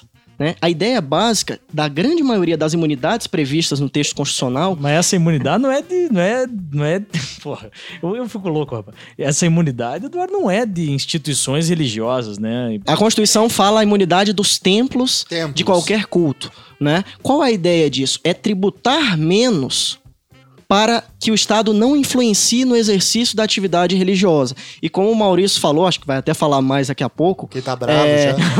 a interpretação, Não tem como não tá. a, interpreta a interpretação dos tribunais, ela é bastante ampla nessa matéria A respeito de templos. a respeito do que se entende por templos. O Supremo Tribunal Federal já chegou a julgar que o estacionamento de instituições religiosas, mesmo que não vinculado àquela instituição, um estacionamento que simplesmente pertença a uma igreja, não precisa ser do lado. Ele é, é, é, beneficiário da imunidade. No Rio de Janeiro, muitos dos imóveis da Zona Sul, agora já vou polemizar muito, né? Vamos eles, problema. eles são eh, imunes ao IPTU. E qual a lógica? A fazenda tem que provar que o recurso não é vertido para a finalidade essencial da instituição religiosa. Então, existe uma aplicação ampla da expressão templo. né? Porque o dízimo, por exemplo, não pode incidir imposto sobre o dízimo? Não é bem isso. Se o dízimo ele é pago e ele é vertido para a instituição religiosa, em tese não, se ele for utilizado para finalidade essencial. O Por grande exemplo, pro- pagar salário de pastor é atividade essencial nesse caso. atividade essencial. Pois Agora, é, mas não é a, isso que dificu- diz o texto constitucional. Eu fico louco com isso. a dificuldade é provar, né? Além de provar, a dificuldade é essa que o Maurício falou. Não é bem isso que o texto diz. Vai, ele fica usa, louco então, Ele usa a Não, expressão templo de qualquer culto. templo de e eu qualquer concordo culto, com ele. pô. Vamos logo dizer aqui. É templo de qualquer culto. Desceu o alborguete agora. É, eu trouxe o porrete, só não vou tirar, rapaz. Aqui eu vou ficar assustado. Não, mas, porra, é templo de qualquer culto, porra. É templo de qualquer culto. Ou seja, é a, é a estrutura física. É o local onde o templo. Não, não precisa, pode ser um terreno, né? Pode ser um terreiro, enfim. Mas Aham. é, é um local onde é celebrado o culto. Ali não pode haver imposto. Isso. Porra, isso não quer dizer que o avião do pastor não deva ser tributado, isso não quer dizer que a mansão do pastor não deva, ou do padre, ou sei lá, de quem for, Os não deva ser tributado. do Leblon. Porra, isso não. é, tem um desvirtuamento. E o problema é que esse tipo de desvirtuamento, e a gente vê esse tipo de desvirtuamento todo santo dia é, no Supremo. Todo santo dia a gente vê um tipo de desvirtuamento. Porque é muito fácil, né? Porra, eu tenho uma imunidade e temos de qualquer culto. Pô, vamos alargar essa imunidade. É só a gente dizer o que, que é templo de qualquer culto. Daí você coloca toda e qualquer coisa que diga respeito à igreja como templo de qualquer culto. E Tem uma definição disso ou, ele, ou é absolutamente aberto? Isso não tem previsão nem no CTN do que se entende por templo de qualquer culto. E aí Não, eles e- e o criaram pior- esse esquemão que é finalidade religiosa. E o pior Exatamente. é que se houver uma lei que venha tentar restringir, né? É, ou venha tentar disciplinar, dispor, definir o que é um templo de qualquer culto, olha, aposto dinheiro Não passa? que eles vão dizer que é Só inconstitucional. a bancada porque tá evangélica ali. Não, mas mesmo que passe não, no Congresso, fé, acha gente. que o Supremo corta. Eu acho que sim. O Supremo criou essa ideia de interpretação teleológica para as imunidades e nessa você fala o que quer, né? É teleológica ou teológica para as Nesse caso é teológica, né? É, porque Não, a gente ri, vai- mas dá vontade de chorar, né, Eduardo? Pô, dá vontade Vai- de chorar. vai muito além. Hoje a gente tem uma quantidade de riqueza, e essa é a lógica da capacidade contributiva, uma quantidade de riqueza gigantesca que não é tributada, com base na interpretação que o Supremo deu a determinado dispositivo. Isso é perigoso. E alguém poderia perguntar, não, mas porra, veja só, isso aí como é uma garantia, né? Como tá lá no rol do 150 é uma garantia, eu não tenho, em razão do que determina o 60 parágrafo 4 da Constituição, de alterar isso aí. Seria né? uma cláusula Porque é pétrea uma tributária. cláusula pétrea tributária, exatamente. Não teria como alterar isso aí. Mas será que seria necessário alterar? Claro que não, né? É só o Supremo dar a correta ou uma melhor interpretação daquilo que se entende por templo. Né? Porque a as- gente pode fundar um aqui. Se vocês quiserem, depois a gente O templo do salvo melhor juízo. o templo do salvo melhor mais. juízo, vamos parar de pagar IPTU nesse apartamento com uma belíssima vista, Demorou, de passagem. Tim. Você faz a papelada pra nós? Vamos ter que discutir os honorários só, mas fazer uma papelada. O cara é assim. lazarento, mano. É, bom, falado então sobre essa parte que eu acho que é importante aí, né? Fazer esse. é, torta de climão. Tem uma outra coisa que tá rolando muito agora, acho que o Dudu vai conseguir explicar bem pra gente, você até tocou nesse assunto, que é, pelo menos em São Paulo tem, no Paraná tem e tal, que é o tal do colocar o CPF na nota. Né? O que, que significa isso em linguagem tributária for real? O que, que é disso? A ideia básica do CPF na nota é fazer com que as pessoas se acostumem a, pe- a pedir a documentação fiscal. Porque a forma mais comum, mais corriqueira de se não pagar tributos é não emitir emitir o documento fiscal, não emitir nota. Então você vai a um restaurante, você vai ali no almoço, no self-service, almoça, paga e não recebe. Vamos no RU ali. Ah, ali vai, já não... vai pedir nota no RU, rapaz. Você ver se E na verdade, na grande maioria. Então, o que que acontece? Você consegue moldar o quanto que você vai pagar do imposto sobre circulação de mercadorias, né? Sem emitir a nota. O Estado do Paraná, é, esse, esse sistema de CPF na nota, ele não surgiu aqui, né? Ele surgiu em São Paulo, se popularizou por alguns países.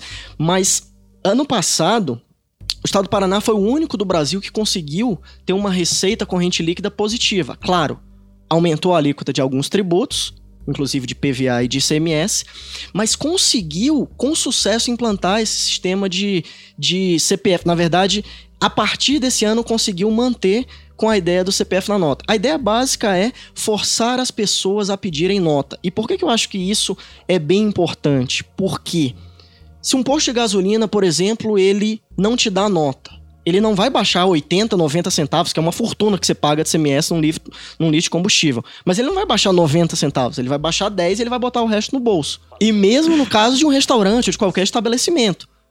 Claro, você tem que exigir um serviço de qualidade do Estado, mas ainda assim, se a lei tá lá, você não tem esse direito. A ideia básica do CPF na nota é fazer com que as pessoas peçam nota fiscal, É porque evitar a sonegação. né, evitar a vamos dizer. sonegação, basicamente. Porque com a nota fiscal eletrônica, a Receita sabe quais são as operações que são tributadas.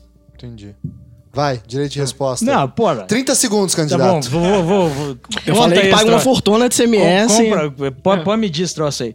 É, é que, pessoalmente, esse exemplo posto de combustível toca numa ferida imensa minha, porque o meu pai tem posto. Ah lá, ah lá, ah lá. pai tem posto. Me xingou o pai do cara, Xingou Dudu. o pai do cara, rapaz. O seu Depois Maurício que eu Vaz. falei, eu, le- eu não lembrava se era o pai, o tio. É, o pai, mas eu fiquei louco, né? Eu posso mandar um abraço, inclusive? Claro. Vai, Eu quero mandar um abraço pro velho Maurício e pra velha Jussara. É, um abraço não, né? Beijo. É, Velho Stallone. é o velho Stallone, o famoso velho Stallone. Esse exemplo é horrível, eh, Eduardo. Justamente por usar um posto de combustível que é submetido à substituição tributária. Porque ele. ele o que é a substituição tributária, né? O, todo o ICMS relativo a todas as etapas da cadeia, no que se refere a combustíveis, são pagos lá na saída da refinaria. Só precisava fazer essa defesa ferrenha Você pode mitigar parte da cadeia se as operações não, não forem E a- documentadas. né? E a loja de conveniência? Você é advogada do Dudu aqui. Porra, pra que isso? Aí, ó. pra que isso? Toma né? essa agora. Pra que isso, né? O Dudu, cara, acho cara é que idiota, dar- né? Fala, né? Dudu, Fala. acho que você tem que fazer um pente fino lá no posto do velho Stallone. Mas, na verdade, a maioria dos produtos ele está sujeito à substituição tributária. Mas se você não tem a nota da cadeia inteira, você pode mascarar o que aconteceu nas operações anteriores. Muitos dos produtos que são vendidos em supermercado, você pede a nota para o supermercado, mas o tributo já foi recolhido antes. Mas se você não pede a nota no posto de gasolina, no supermercado, e a operação anterior também não foi documentada, é isso que possibilita a sonegação. Os buracos. Os buracos. Então, claro, tem, ele é recolhido antes, mas você consegue, se você não pede lá na ponta, você consegue deixar uns buracos ainda. Você tem que ensinar isso aí pra nós. lá. Olha só, vamos então entrar no, no tema da sonegação. É, falar alguns números aqui de sonegação, né? No ano de 2014, é, o, o Simprofaz, que é o Sindicato dos Procuradores da Fazenda, falou que o, o cálculo que eles realizam lá do sonegômetro é de que cerca de 500 bilhões de reais foram sonegados em 2014. Em 2015 foram 420 bilhões é, sonegados. E agora em 2016 está mais ou menos os cálculos deles em 497 bilhões de reais sonegados. Isso significa, em termos numéricos, mais ou menos o seguinte: duas vezes o déficit fiscal que o Brasil está passando, essa crise que a gente está sentindo agora, seria resolvida facilmente se não houvesse essa sonegação, em duplo, duas vezes. Se, se, é, uma sonegação, um ano de sonegação equivale a sete vezes todo o desvio de corrupção que a gente tem é, documentado. São 18 vezes o preço da Copa do Mundo e 13 vezes o que a CPMF arrecadaria se ela fosse aprovada para tirar o país desse, dessa questão é, de sonegação. Ou seja, é engraçado, para não falar trágico, que a sonegação seja um problema desse tamanho e desse tanto e é algo que não é discutido publicamente nos mesmos tons e nos, na, com as mesmas tintas que a corrupção, por exemplo. Né? A sonegação é um problema muito maior que a corrupção e não é colocado na, na mesa com a mesma força, com a mesma cara e assim por diante. Então eu queria entender uma coisa assim, que é, primeiro, quem sonega no Brasil? Né? Não citar nomes para ninguém se ferrar aqui. Dessa mesa?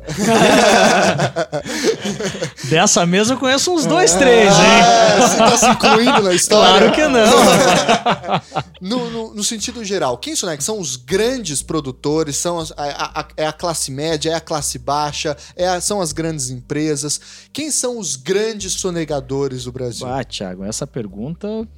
Eu, eu confesso para você que eu eu não, não tenho dados concretos para te respondê-la com, com uma certeza absoluta quem sonega. Eu conheço casos. Até porque se você falar com certeza absoluta na frente do Dudu, você sabe que. É. é. é mas eu, eu nunca me esqueço de um caso enquanto eu estava fazendo mestrado. Eu tava fazendo mestrado, tava lá embaixo na cantina, não sei se você chegou a pegar a época da cantina lá embaixo. Na minha época, na cantina, saíam correndo uns ratos, assim, pareciam umas ratazanas até, não era? Mas eu tava lá embaixo. Capivara, né? É, capivara, exatamente, parecia uma capivara. E eu tava lá embaixo e eu tava com, com um computadorzinho pequeno, e daí tava trabalhando com o computador, daí um, um, foi muito engraçado, porque nós estávamos num intervalo e na minha turma tinha uma juíza federal e um auditor da Receita. E daí eles perguntaram pra mim, ah, pô, onde é que você comprou? E eu, burro, né, rapaz? Cai. Falei, onde é que você comprou esse computador? Eu falei, Ih, rapaz, isso aí eu, um cara trouxe para mim lá do Paraguai e tal, esse computador e, pô, paguei bem mais barato. Daí o, o, o, rapaz falou assim, pô, me passa só teu CPF então, né? Pra, só, pra eu, só pra eu. Mas isso é uma forma de sonegação. Comprar imposto sem declarar. Comprar um equipamento sem, sem, sem, declarar. E eu tô falando isso com certa tranquilidade, porque isso foi lá em 2007. Já, já prescreveu, prescreveu, entendeu? Já prescreveu. Se não foi lançado, já, até, já decaiu. Já né? decaiu, exatamente.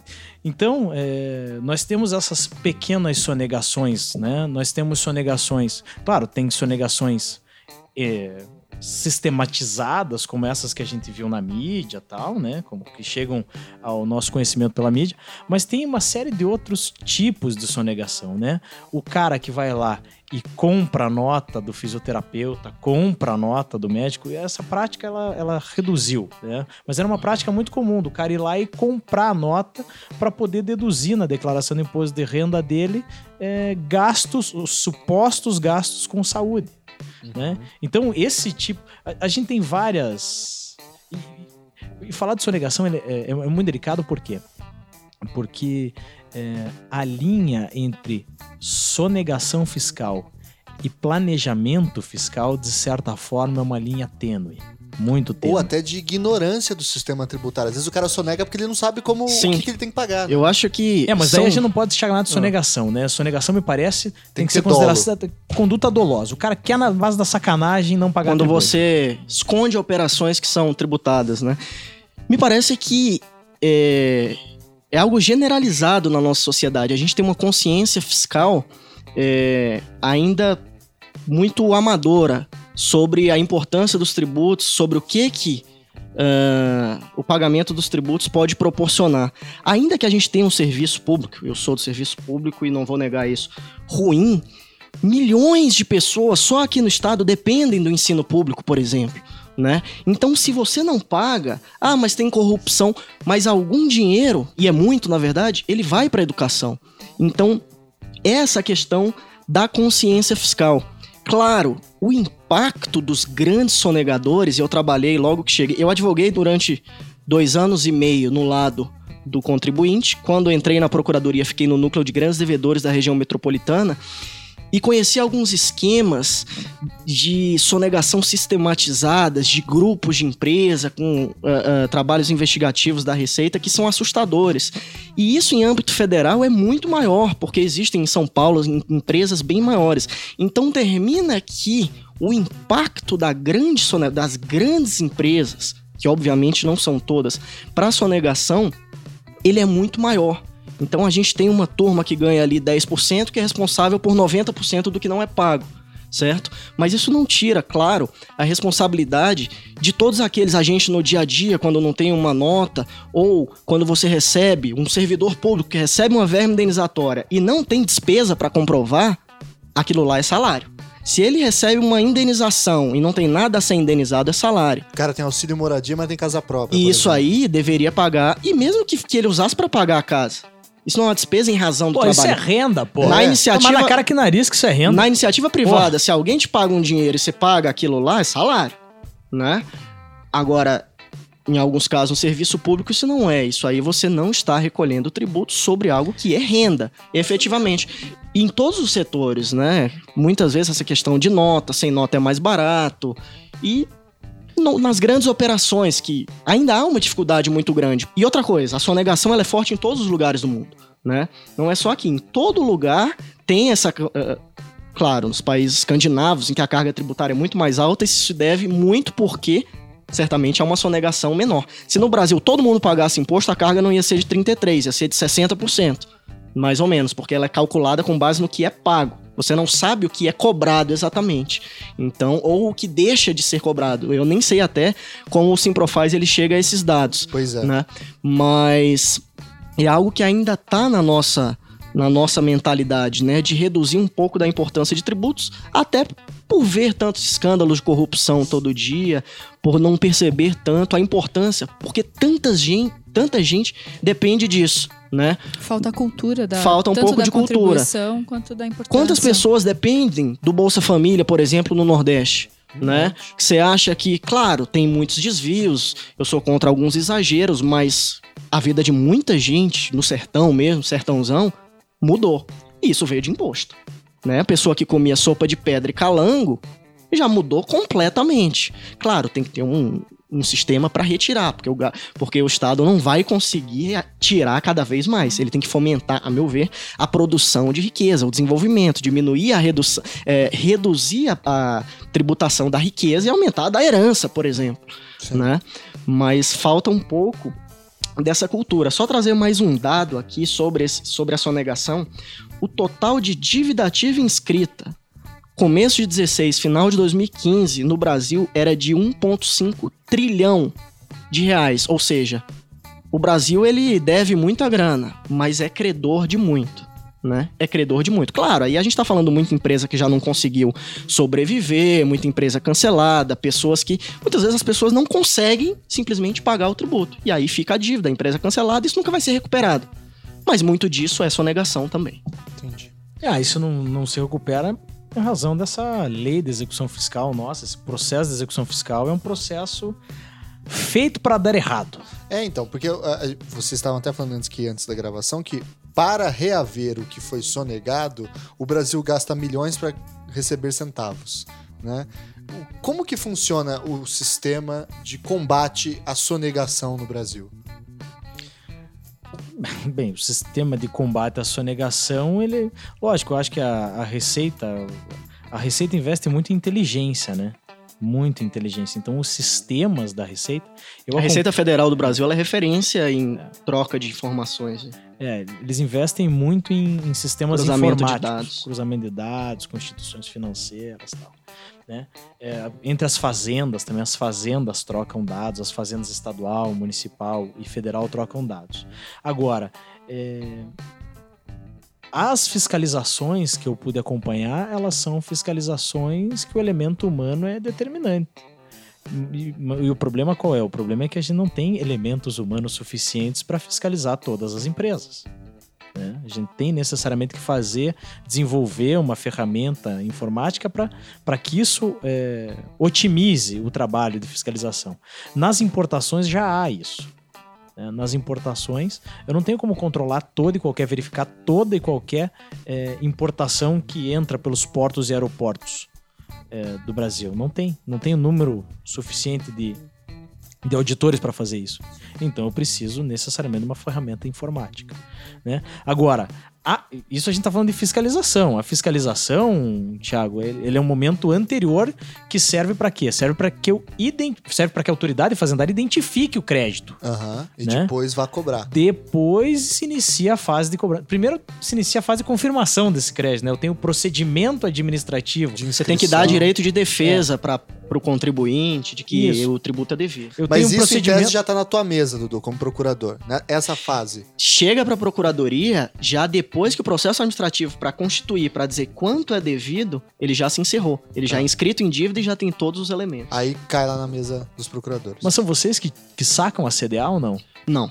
É, É. Essa é uma dúvida que eu sempre tive, sabe? Quem- Na rece- não, no- em âmbito federal, quem inscreve em dívida é a Procuradoria da Fazenda Nacional. Isso. O processo corre no âmbito da Receita Federal, uma primeira instância das delegacias de julgamento, depois o Conselho Administrativo de Recursos Fiscais.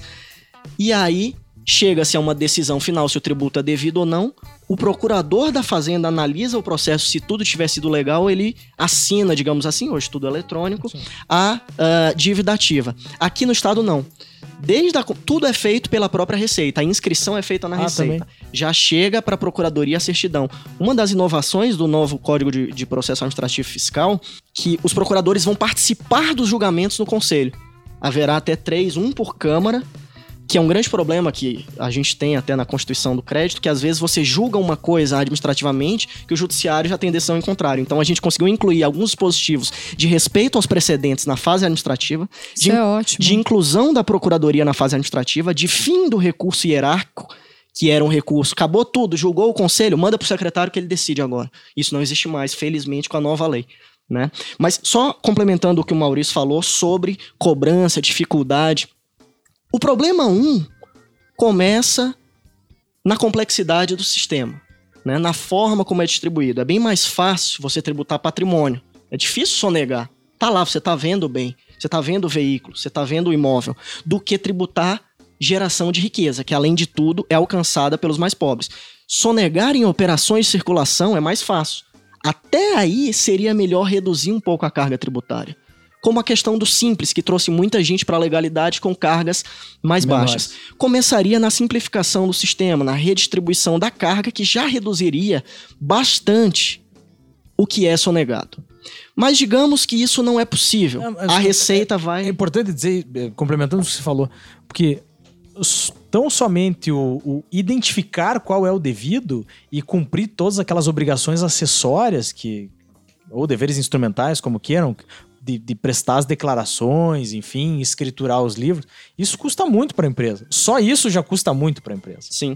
E aí, num segundo momento, a Receita vai identificar, e aí é impossível identificar todas as operações, por isso a maioria dos tributos é o próprio contribuinte que declara, ela vai tentar identificar operações, e hoje isso é feito muito por via eletrônica, né? São as notas fiscais eletrônicas que permitem o cruzamento de dados. Mas claro, não há material humano para tudo isso. O investimento que foi feito nas receitas nos últimos, agora já deu uma parada, mas na época do governo Fernando Henrique, o Brasil tinha uma, quando ele entrou, uma carga tributária de 27,5%, saiu com 37%. na época da estabilização. Ele investiu muito, a Receita Federal deu um boom nessa época e o Brasil trouxe muita gente para arrecadar. Né? Na época da questão da estabilização, de tentar conter um pouco a dívida, o Brasil aumentou muito a carga tributária. Até muita gente hoje reclama, hoje é de 32,5, 33. A gente começou a trazer recursos para os cofres públicos por outra via, que é o endividamento, que eu acho muito perigoso, porque a geração futura é que vai pagar. Por mais que eu ache injusto, a gente está dando dinheiro para rentista a torto e a direito mais do que nunca, né? E gerando concentração com, com essa política. Mas aí você chega nos auditores, eles vão fiscalizar. Não se consegue tudo, mas conseguiu alguma coisa e inscreve em dívida ativa. Ou seja, certifica que o crédito existe, uma presunção relativa. A parte pode ainda impugnar judicialmente se isso existe. Inscreveu em dívida é como se surgisse para o Estado, para o município, para a União, um cheque. Agora ele vai executar. Um E do- cheque que ele saca unilateralmente, né? Isso. É um título executivo que ele, que ele produz. Com a participação obrigatória do contribuinte, pelo menos. Participação Não. mínima às vezes, né, Eduardo? Participação mínima às Ó a vezes. briga, hein? Ó a não, não briga, é eu vou briga, mas às vezes a participação é mínima mesmo Sim. ou inexistente. É, mas muitas vezes é o próprio contribuinte. A maior parte da dívida hoje vem de tributo declarado e não pago é, pelo contribuinte, que é a maioria do- da tributação. Mas, de qualquer forma, é inscrita a dívida. Existe um procedimento que não é bilateral como a constituição do cheque, é uma bilateralidade mitigada. Meu né? Deus Com do a céu. participação É que vocês não viram a piscada que esse cara me deu. É um cara de pau, rapaz. Eu vou sair correndo daqui. bilateralidade mitigada com a participação do, do sujeito passivo. E é inscrito em dívida como se fosse um cheque. E aí o Estado vai cobrar. Qual o instrumento utilizado nos últimos 30 anos para isso? Execução fiscal. Uma execução de título extrajudicial. Você vai a juiz com aquele título e fala para o juiz. Saudade, juiz, Gustavo, saudade? Isso é o Nem um caos. pouco. É um saco. É um juiz, saco. esse cara me deve, cite ele para pagar Em cinco dias. Ou em cinco dias. Ou nomear bem. Se ele não fizer isso, eu vou te pedir para sair procurando todos os bens dele. Só que por que, que isso não funciona principalmente? Porque se a gente tem hoje no Brasil 65 milhões de processos judiciais, 27 milhões são só de execução fiscal. Puta Cara, dá uma olhada lá no 40. relatório do CNJ, o Justiça em Números. Vocês vão ficar Exatamente. Eu tirei, eu escandalizados, tirei cara, isso do CNJ É. Justiça em Números. com a taxa de congestionamento de O execução custo fiscal. de um cara. processo de execução fiscal é de mais de 20 mil reais. Se a gente contar procuradores, estagiários, assessores, pessoal de apoio e todo o judiciário envolvido. Custa uma fortuna cobrar tributos. E o que que isso acontece? São tantos prazos que você não consegue dar uma atenção especial aos maiores devedores. Aos maiores devedores, que são aqueles que, Que valeria a pena cobrar. que valeria, que teria as empresas ativas, aquelas que já não estão quebradas. E hoje a gente tem um quadro em que os estados arrecadam algo em torno de 4% da dívida inscrita por meio de execução fiscal. A gente gasta É uma fortuna para arrecadar muito pouco. Não, tem que mudar. Não- E- Tem que mudar a lei. Tem que mudar a lei. Meu Deus. E felizmente, por exemplo, aqui no Paraná, a gente vem mudando alguns procedimentos né, ao longo dos anos para executar numa periodicidade maior, ou seja, não executar todo mês. Aumentar o limite do que é ajuizado. O resto manda para os cadastros, que são não são medidas tranquilas, mas que i- são mais baratas Não, e têm alguma efetividade. Não, e São- devem ser mais efeti- efetivas. Devem ser mais efetivas, Não, inclusive. o projeto piloto de protesto de certidão de dívida ativa superou 20%. Você pular de 4 para 20 Porra. É aqui no bastante, estado é é, muita coisa. E esse Sem protesto é... congestionar o judiciário. Sem congestionar o judiciário. É muito mais barato. E esse né? protesto é o SPC, Serasa, essas coisas? O protesto ele vai para cartório, né? E esses órgãos de proteção podem buscar os dados do cartório e os, órgãos, e os entes federativos podem também mandar direto, desde que exista autorização para tanto, para esses órgãos de crédito. Como faz um banco? O banco ele tem uma execução judicial que ele pode fazer ele fa- e ele escolhe os casos. Mas ao mesmo tempo ele tem um serviço de cobrança, ele tem, ele pode mandar para o Serasa, para o É, SPC, extrajudicial. né? A cobrança extrajudicial, um serviço de informação, uma melhoria no sistema de parcelamentos de dívidas para facilitar um pouco a vida do contribuinte. O ideal é que o Estado ajuize muito menos. Um procurador do Estado, ele faz 30, ele rola, digamos assim, 30, 35 execuções num dia. Como que ele vai dar uma prioridade se eles têm Não, esse volume é- é- todo? olha, é irracional isso. É irracional Você porque, não porque a É lei... advocacia não- de massa É, total. não, e não sei se você concorda comigo, Eduardo, mas a, a lei de execução fiscal, sempre que alguém chega para com uma execução fiscal no meu escritório, ele me pergunta, e agora? Daí eu falo, agora eh, nós temos quatro caminhos a seguir. Né? Quer dizer, nós não, o senhor, né? Que é o executado. Temos quatro caminhos a seguir. O primeiro é pagar. O segundo, nomear bem a penhora, garantindo a execução e oferecer os embargos, né? Que é um, uma, que você tem uma amplitude de defesa Só te grande. atrapalhando aqui. É, na execução fiscal, você só pode se defender se você garantir a dívida, se você apresentar um bem à penhora, né? Que até como Estado eu não gosto disso, porque o processo não se encerra nunca. Se daqui a é. oito anos você continuar achando bens e achar um bem à penhora, só aí vai começar a fase de conhecimento, E que vai durar mais uns E 10. me soa como uma mitigação devido ao processo legal também, né? Você exigir do cara É, bens... mas o que acontece é que nós temos uma outra espécie de, de defesa muito menor, muito mais restrita, que é o chamado, a chamada exceção de pré-executividade. Quando você tem. É, você pode alegar no bojo da própria execução fiscal é, toda e qualquer matéria que não demande dilação probatória. Tem até súmula, acho que é a 393 do, do STJ que, que admite. Matérias que não demandem dilação probatória, você pode Podem se ser conhecidas de ofício pelo É. juiz. Você pode se defender por execução fiscal, é, por, A por prescrição. exceção. Mas se houver Isso. matéria de prova, por exemplo, você já não pode. É. A tua defesa é muito menor. É muito Uma perícia contábil, por exemplo. E tem uma quarta coisa que eu falo pros, pros clientes, é, que eu digo que é uma das possibilidades lógicas, mas nunca recomendo isso. Que é abrir uma holding nas Ilhas Caimã. Não, pelo amor de Deus, pelo amor de Deus. Aquela que eu abri pra você deu um trabalhão. pelo amor de Deus. É, que é o não fazer nada. Uma das melhores defesas hoje, é é inacreditável, mas uma das melhores defesas hoje é não fazer nada. Se eu pergunto pro cliente, o senhor tem numerário em conta corrente? Não. Tem, Tem bens? bens? no seu nome? Não. Eu falei, então o que o senhor está fazendo aqui? Precisa de certidão para participar de licitação? Não. Não. Esse é o instrumento mais eficaz que existe para recuperar tributo. O Código Tributário Nacional ele prevê alguns casos em que você precisa, e algumas leis passam também, de certidão Negativa negativa, de de débitos para pedir falência, pra, para o deferimento da recuperação judicial, para você participar de uma licitação, você não pode estar devendo ao próprio Estado que vai te licitar, né? Então, nessas situações, a empresa às vezes parcela, às vezes paga a dívida. É, Mas se não você, se você não nesse- precisa. Parcelamento Não, na suspende verdade, a exigibilidade. até, né? pode, é, você até pode estar devendo, desde que essa Se você parcelar, já esteja tá- com a exigibilidade suspensa. Você tem uma da positiva com efeito de é, negativa. exatamente. CEP, né? Mas em muitos casos, você veja que, que insano que é o sistema, né? O, o artigo 40, que, que parágrafo que era, você lembra? Acho que é o parágrafo 4 terceiro ou quarto do artigo 40 da, da Lei de Execução Fiscal, é, Da traz prescrição? a prescrição intercorrente, Intercorrente. de prescrição não tem a maior nada, né? parte dos casos de execução Porra. fiscal ela se encerra com a prescrição intercorrente, que é mais ou menos, em linhas gerais, é assim. É um deixa quieto, Passou 15 anos tentando, não conseguiu, manda pro arquivo, depois. vamos, vamos desistir desse troço aí. É. E nos últimos anos a gente aprovou aqui no estado uma lei facilitando em muitos casos de desistência. Existe um plano para a gente limpar, a gente tem algumas dificuldades no judiciário, mas para a gente limpar 40% de execuções fiscais podres, digamos assim, até o fim de 2017. Pô, que bacana. Essa lei já permite isso. A gente aumentou o limite de ajuizamento.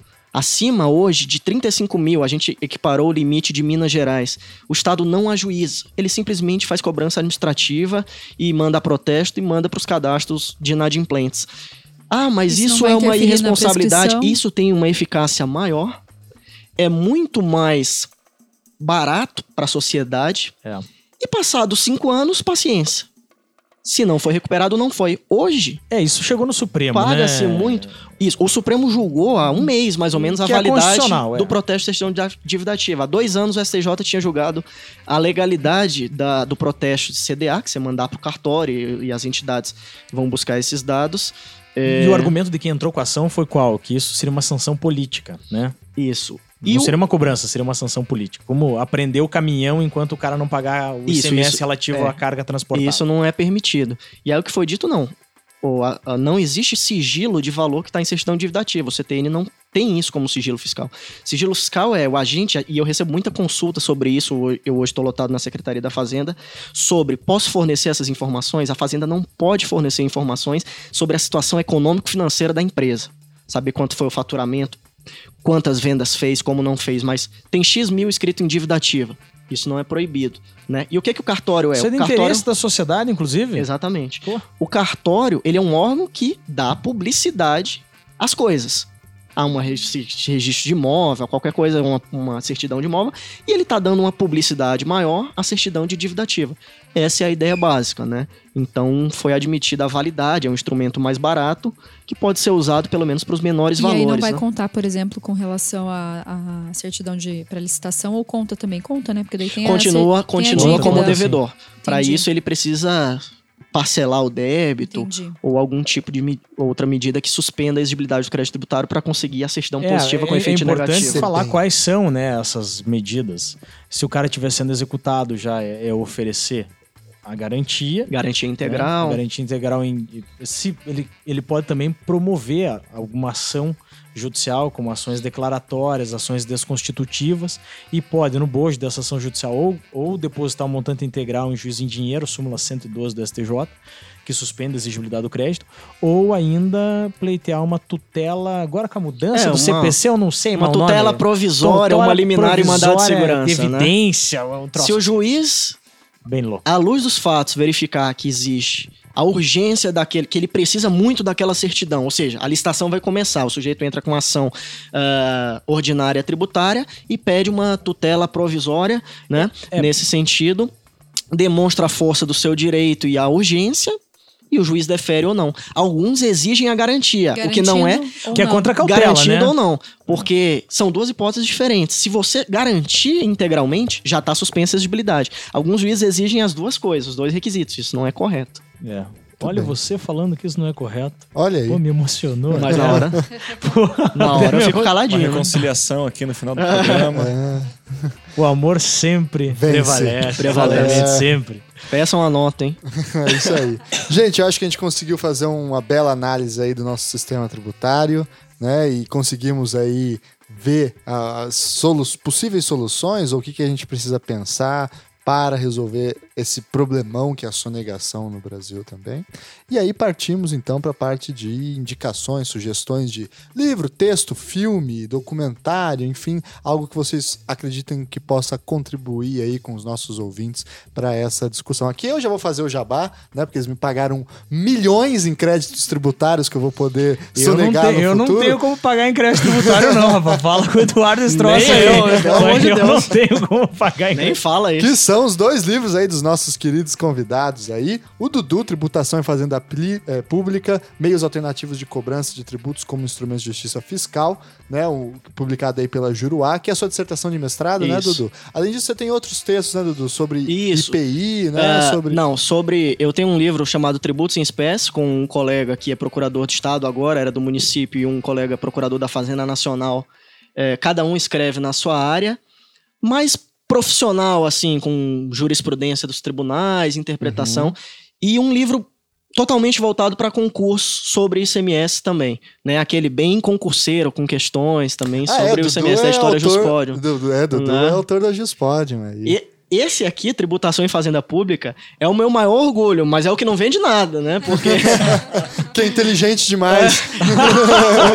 hoje em dia tá vendendo de concurso. É.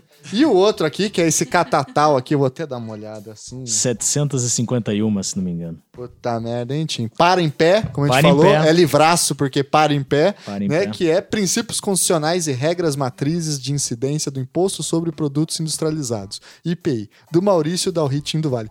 Tim, próxima edição você vem falar comigo que a gente vai pensar um título mais chamativo aí, tá? Que é Tá bom. Salve a sua empresa da merda, por exemplo. Mas esse livro, rapaz, esse livro, o que vale mesmo desse livro, o... eu fiquei muito feliz em escrevê-lo, porque é Prefácio é muito bom. hein? exatamente isso que vale. É o prefácio. Que é do José Roberto Que é Vieira, do professor Vieira, a quem eu dedico o livro, meu grande mestre, que é amigo, professor aqui na Federal. né? professor na Federal, espetacular. E Professor que já Vieira é sinalizou uma participação na SMJ aí. Exatamente, ano que vem teremos o professor Vieira aqui conosco com o vozeirão do professor Vieira. Ótimo, muito bem. Então, além das sugestões dos nossos queridos autores, né? Fica a dica aí também de dar uma olhada no sonegômetro online aí do, do Simprofaz. Eu vou pôr a- a- o link para vocês verem como que funciona o sistema de sonegação no Brasil para se informar um pouco. Tem aquele estudo da Receita Federal, a carga tributária no Brasil. Você tá no Google e vai bater direto na página, ele faz uma comparação com os 20 ou 30 países mais ricos do mundo sobre Legal. aspectos da tributação. São gráficos, é bem tranquilo, não tem nada complexo. Sobre livros, tem um é, um livro pequenininho do Ricardo Lobo Torres que se chama A Ideia de Liberdade no Estado Patrimonial e no Estado Fiscal. Que fala algumas ideias gerais sobre tributação, como é que era na pré-modernidade, na época do Estado moderno, evolução, até chegar ao chamado Estado Fiscal. Tem um outro que eu li recentemente, concorre, concorreu ao prêmio Jabuti até, publicado pela Juroá, da Melen, eh, Melina Lukic, que não é um livro bem de direito, é mais de ciência política, digamos assim, que se chama Reforma Tributária no Brasil. Ideias, Olha. interesses e instituições. Que ele traz lá de 88 a ideia básica, como era a Constituição, a ideia de descentralização na nova Constituição, e fala um pouquinho de todas as tentativas de reforma e por que que todas elas não funcionam. Fracassaram é. ao longo dos anos e, sobretudo, pelas diferenças de locais e porque ninguém quer abrir mão de nada e o medo de perder a arrecadação. E um último, que a gente até já mencionou aqui, que é o Capital no século XXI, do, do Piketty, Tomás Piketty, acho que fala assim, meu francês tá meio enferrujado, né? Faz 31 uhum. anos que eu não falo. e... Abajur, você não solta um abajur aí, cara? De vez em quando vem um, um abajur, um bonjour, né? É, e esse livro é fantástico. Ele fala muito sobre a tributação da herança, sobre as dificuldades, inclusive na França, de se aplicar o imposto sobre grandes fortunas. Por que, que todo mundo fala e não aplica? A questão da volatilidade, volatilidade da riqueza, que é difícil tributar uma coisa, que a riqueza pode se mudar a qualquer tempo, e ele propõe algo diferente, que é Legal. as grandes heranças, né? Falei o final do livro, mas o Durante é Olha muito o spoiler bom. alert é, aí. O cara contou tudo. Não, mas o Durante é que é o bom. Então é acho que aí. esses livros são bem legais. Tim, manda abraço. Eu, eu não vou recomendar livros, eu vou recomendar autores. É, no direito tributário tem alguns autores que são. Eu não gosto muito do argumento de autoridade, mas são autores absolutamente confiáveis. Né? Tudo aquilo produzido pelo Eurico Marcos Diniz de Sante é fantástico.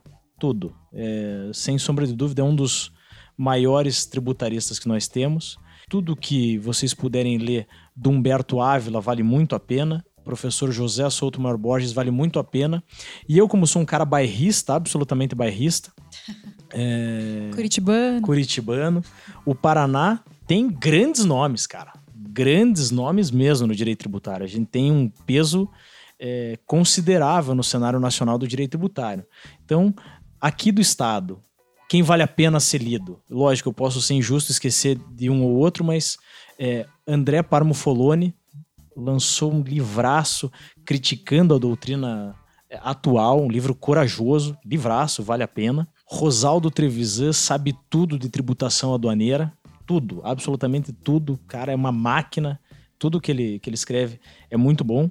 Além disso, o melhor livro de normas de competência é um livro que está no prelo ainda, que é de autoria do Guilherme Broto Folador, que é fantástico. O melhor livro sobre o Simples Nacional é de um, de um cara aqui do Paraná, do Carlos Renato Cunha. O melhor livro sobre ISS é de um cara aqui do Paraná, que é o Marcelo Caron Batista. O melhor livro de IPTU é de uma professora aqui do Paraná, da Cintia Estefânia Fernandes. Né? É, o melhor cara, tá livro. puxando o saco não, mesmo, não, tô, não, não, não, não, é absolutamente sincero. O melhor livro de IPI é de um cara aqui do Paraná, que é do professor José Roberto Vieira. É, além disso, é, nós temos outros grandes é, autores que tem um do IPI que foi anunciado aqui que é bom também, hein, pessoal? Ah, é? É bom também, mas eu, eu, sou suspeito para falar, mas ele não hum. chega aos pés do livro do professor Vieira. E tem um o André Renato, o André Renato, lá Meu da colega. teu colega, sabe tudo de CMS. É, enfim, no que se refere a direito tributário, eu não tenho dúvida que o estado do Paraná é um dos mais fortes é, estados no que se refere à boa produção doutrinária do direito tributário, sabe? A gente tem que parar de olhar tanto para fora e olhar para os que estão aqui. Porque é, é, muito bacana, sabe? Você. É, tempos atrás eu estava tava num curso lá na PUC, Tributação e Liberdade, ofertado pelo Folone. Pô, o Folone é referência. Você pode debater com o cara. Né? No livro do Folone, o Humberto Ávila chegou a falar que é a maior obra de direito tributário dos últimos 10 anos, né? Olha então aí. o cara tá com tudo. Tá com moral. É, né? então, daqui tem muita gente boa. Muito bem, muito bem. Muita gente boa mesmo. E você, Gusta? Eu não tenho indicação nenhuma, fui pego de calças curtas, não tive tempo de ler nada, não tive tempo de pesquisar nada. Todos então nós, minha né, indicação vai ser peça nota fiscal, seguindo a orientação do Eduardo aqui. É uma boa. E cobre a qualidade do serviço público depois. É isso aí. Isso aí. E você, cara? Eu tô na mesma. O, peça, CPF, põe a CPF, na, nota. CPF na nota, isso aí.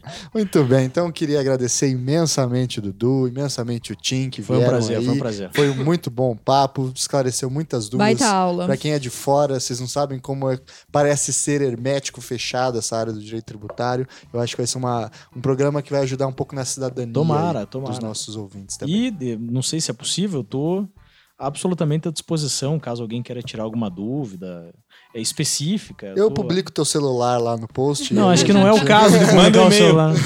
Fala o e-mail aí, que a galera manda bastante Manda, perguntas. bastante É não. verdade isso? Eu posso. Bem, tem a minha, minha- meu perfil lá no Facebook, né? Maurício você. Tim do Vale, é, e tem o maurício.ttva.com.br, se alguém precisar, É isso aí. tamo aí. E eu tô no Facebook também, Eduardo da Silva Pereira. Tô brincando, pessoal, é porque nunca é bom, né? O procurador acho que não vai receber muito elogio.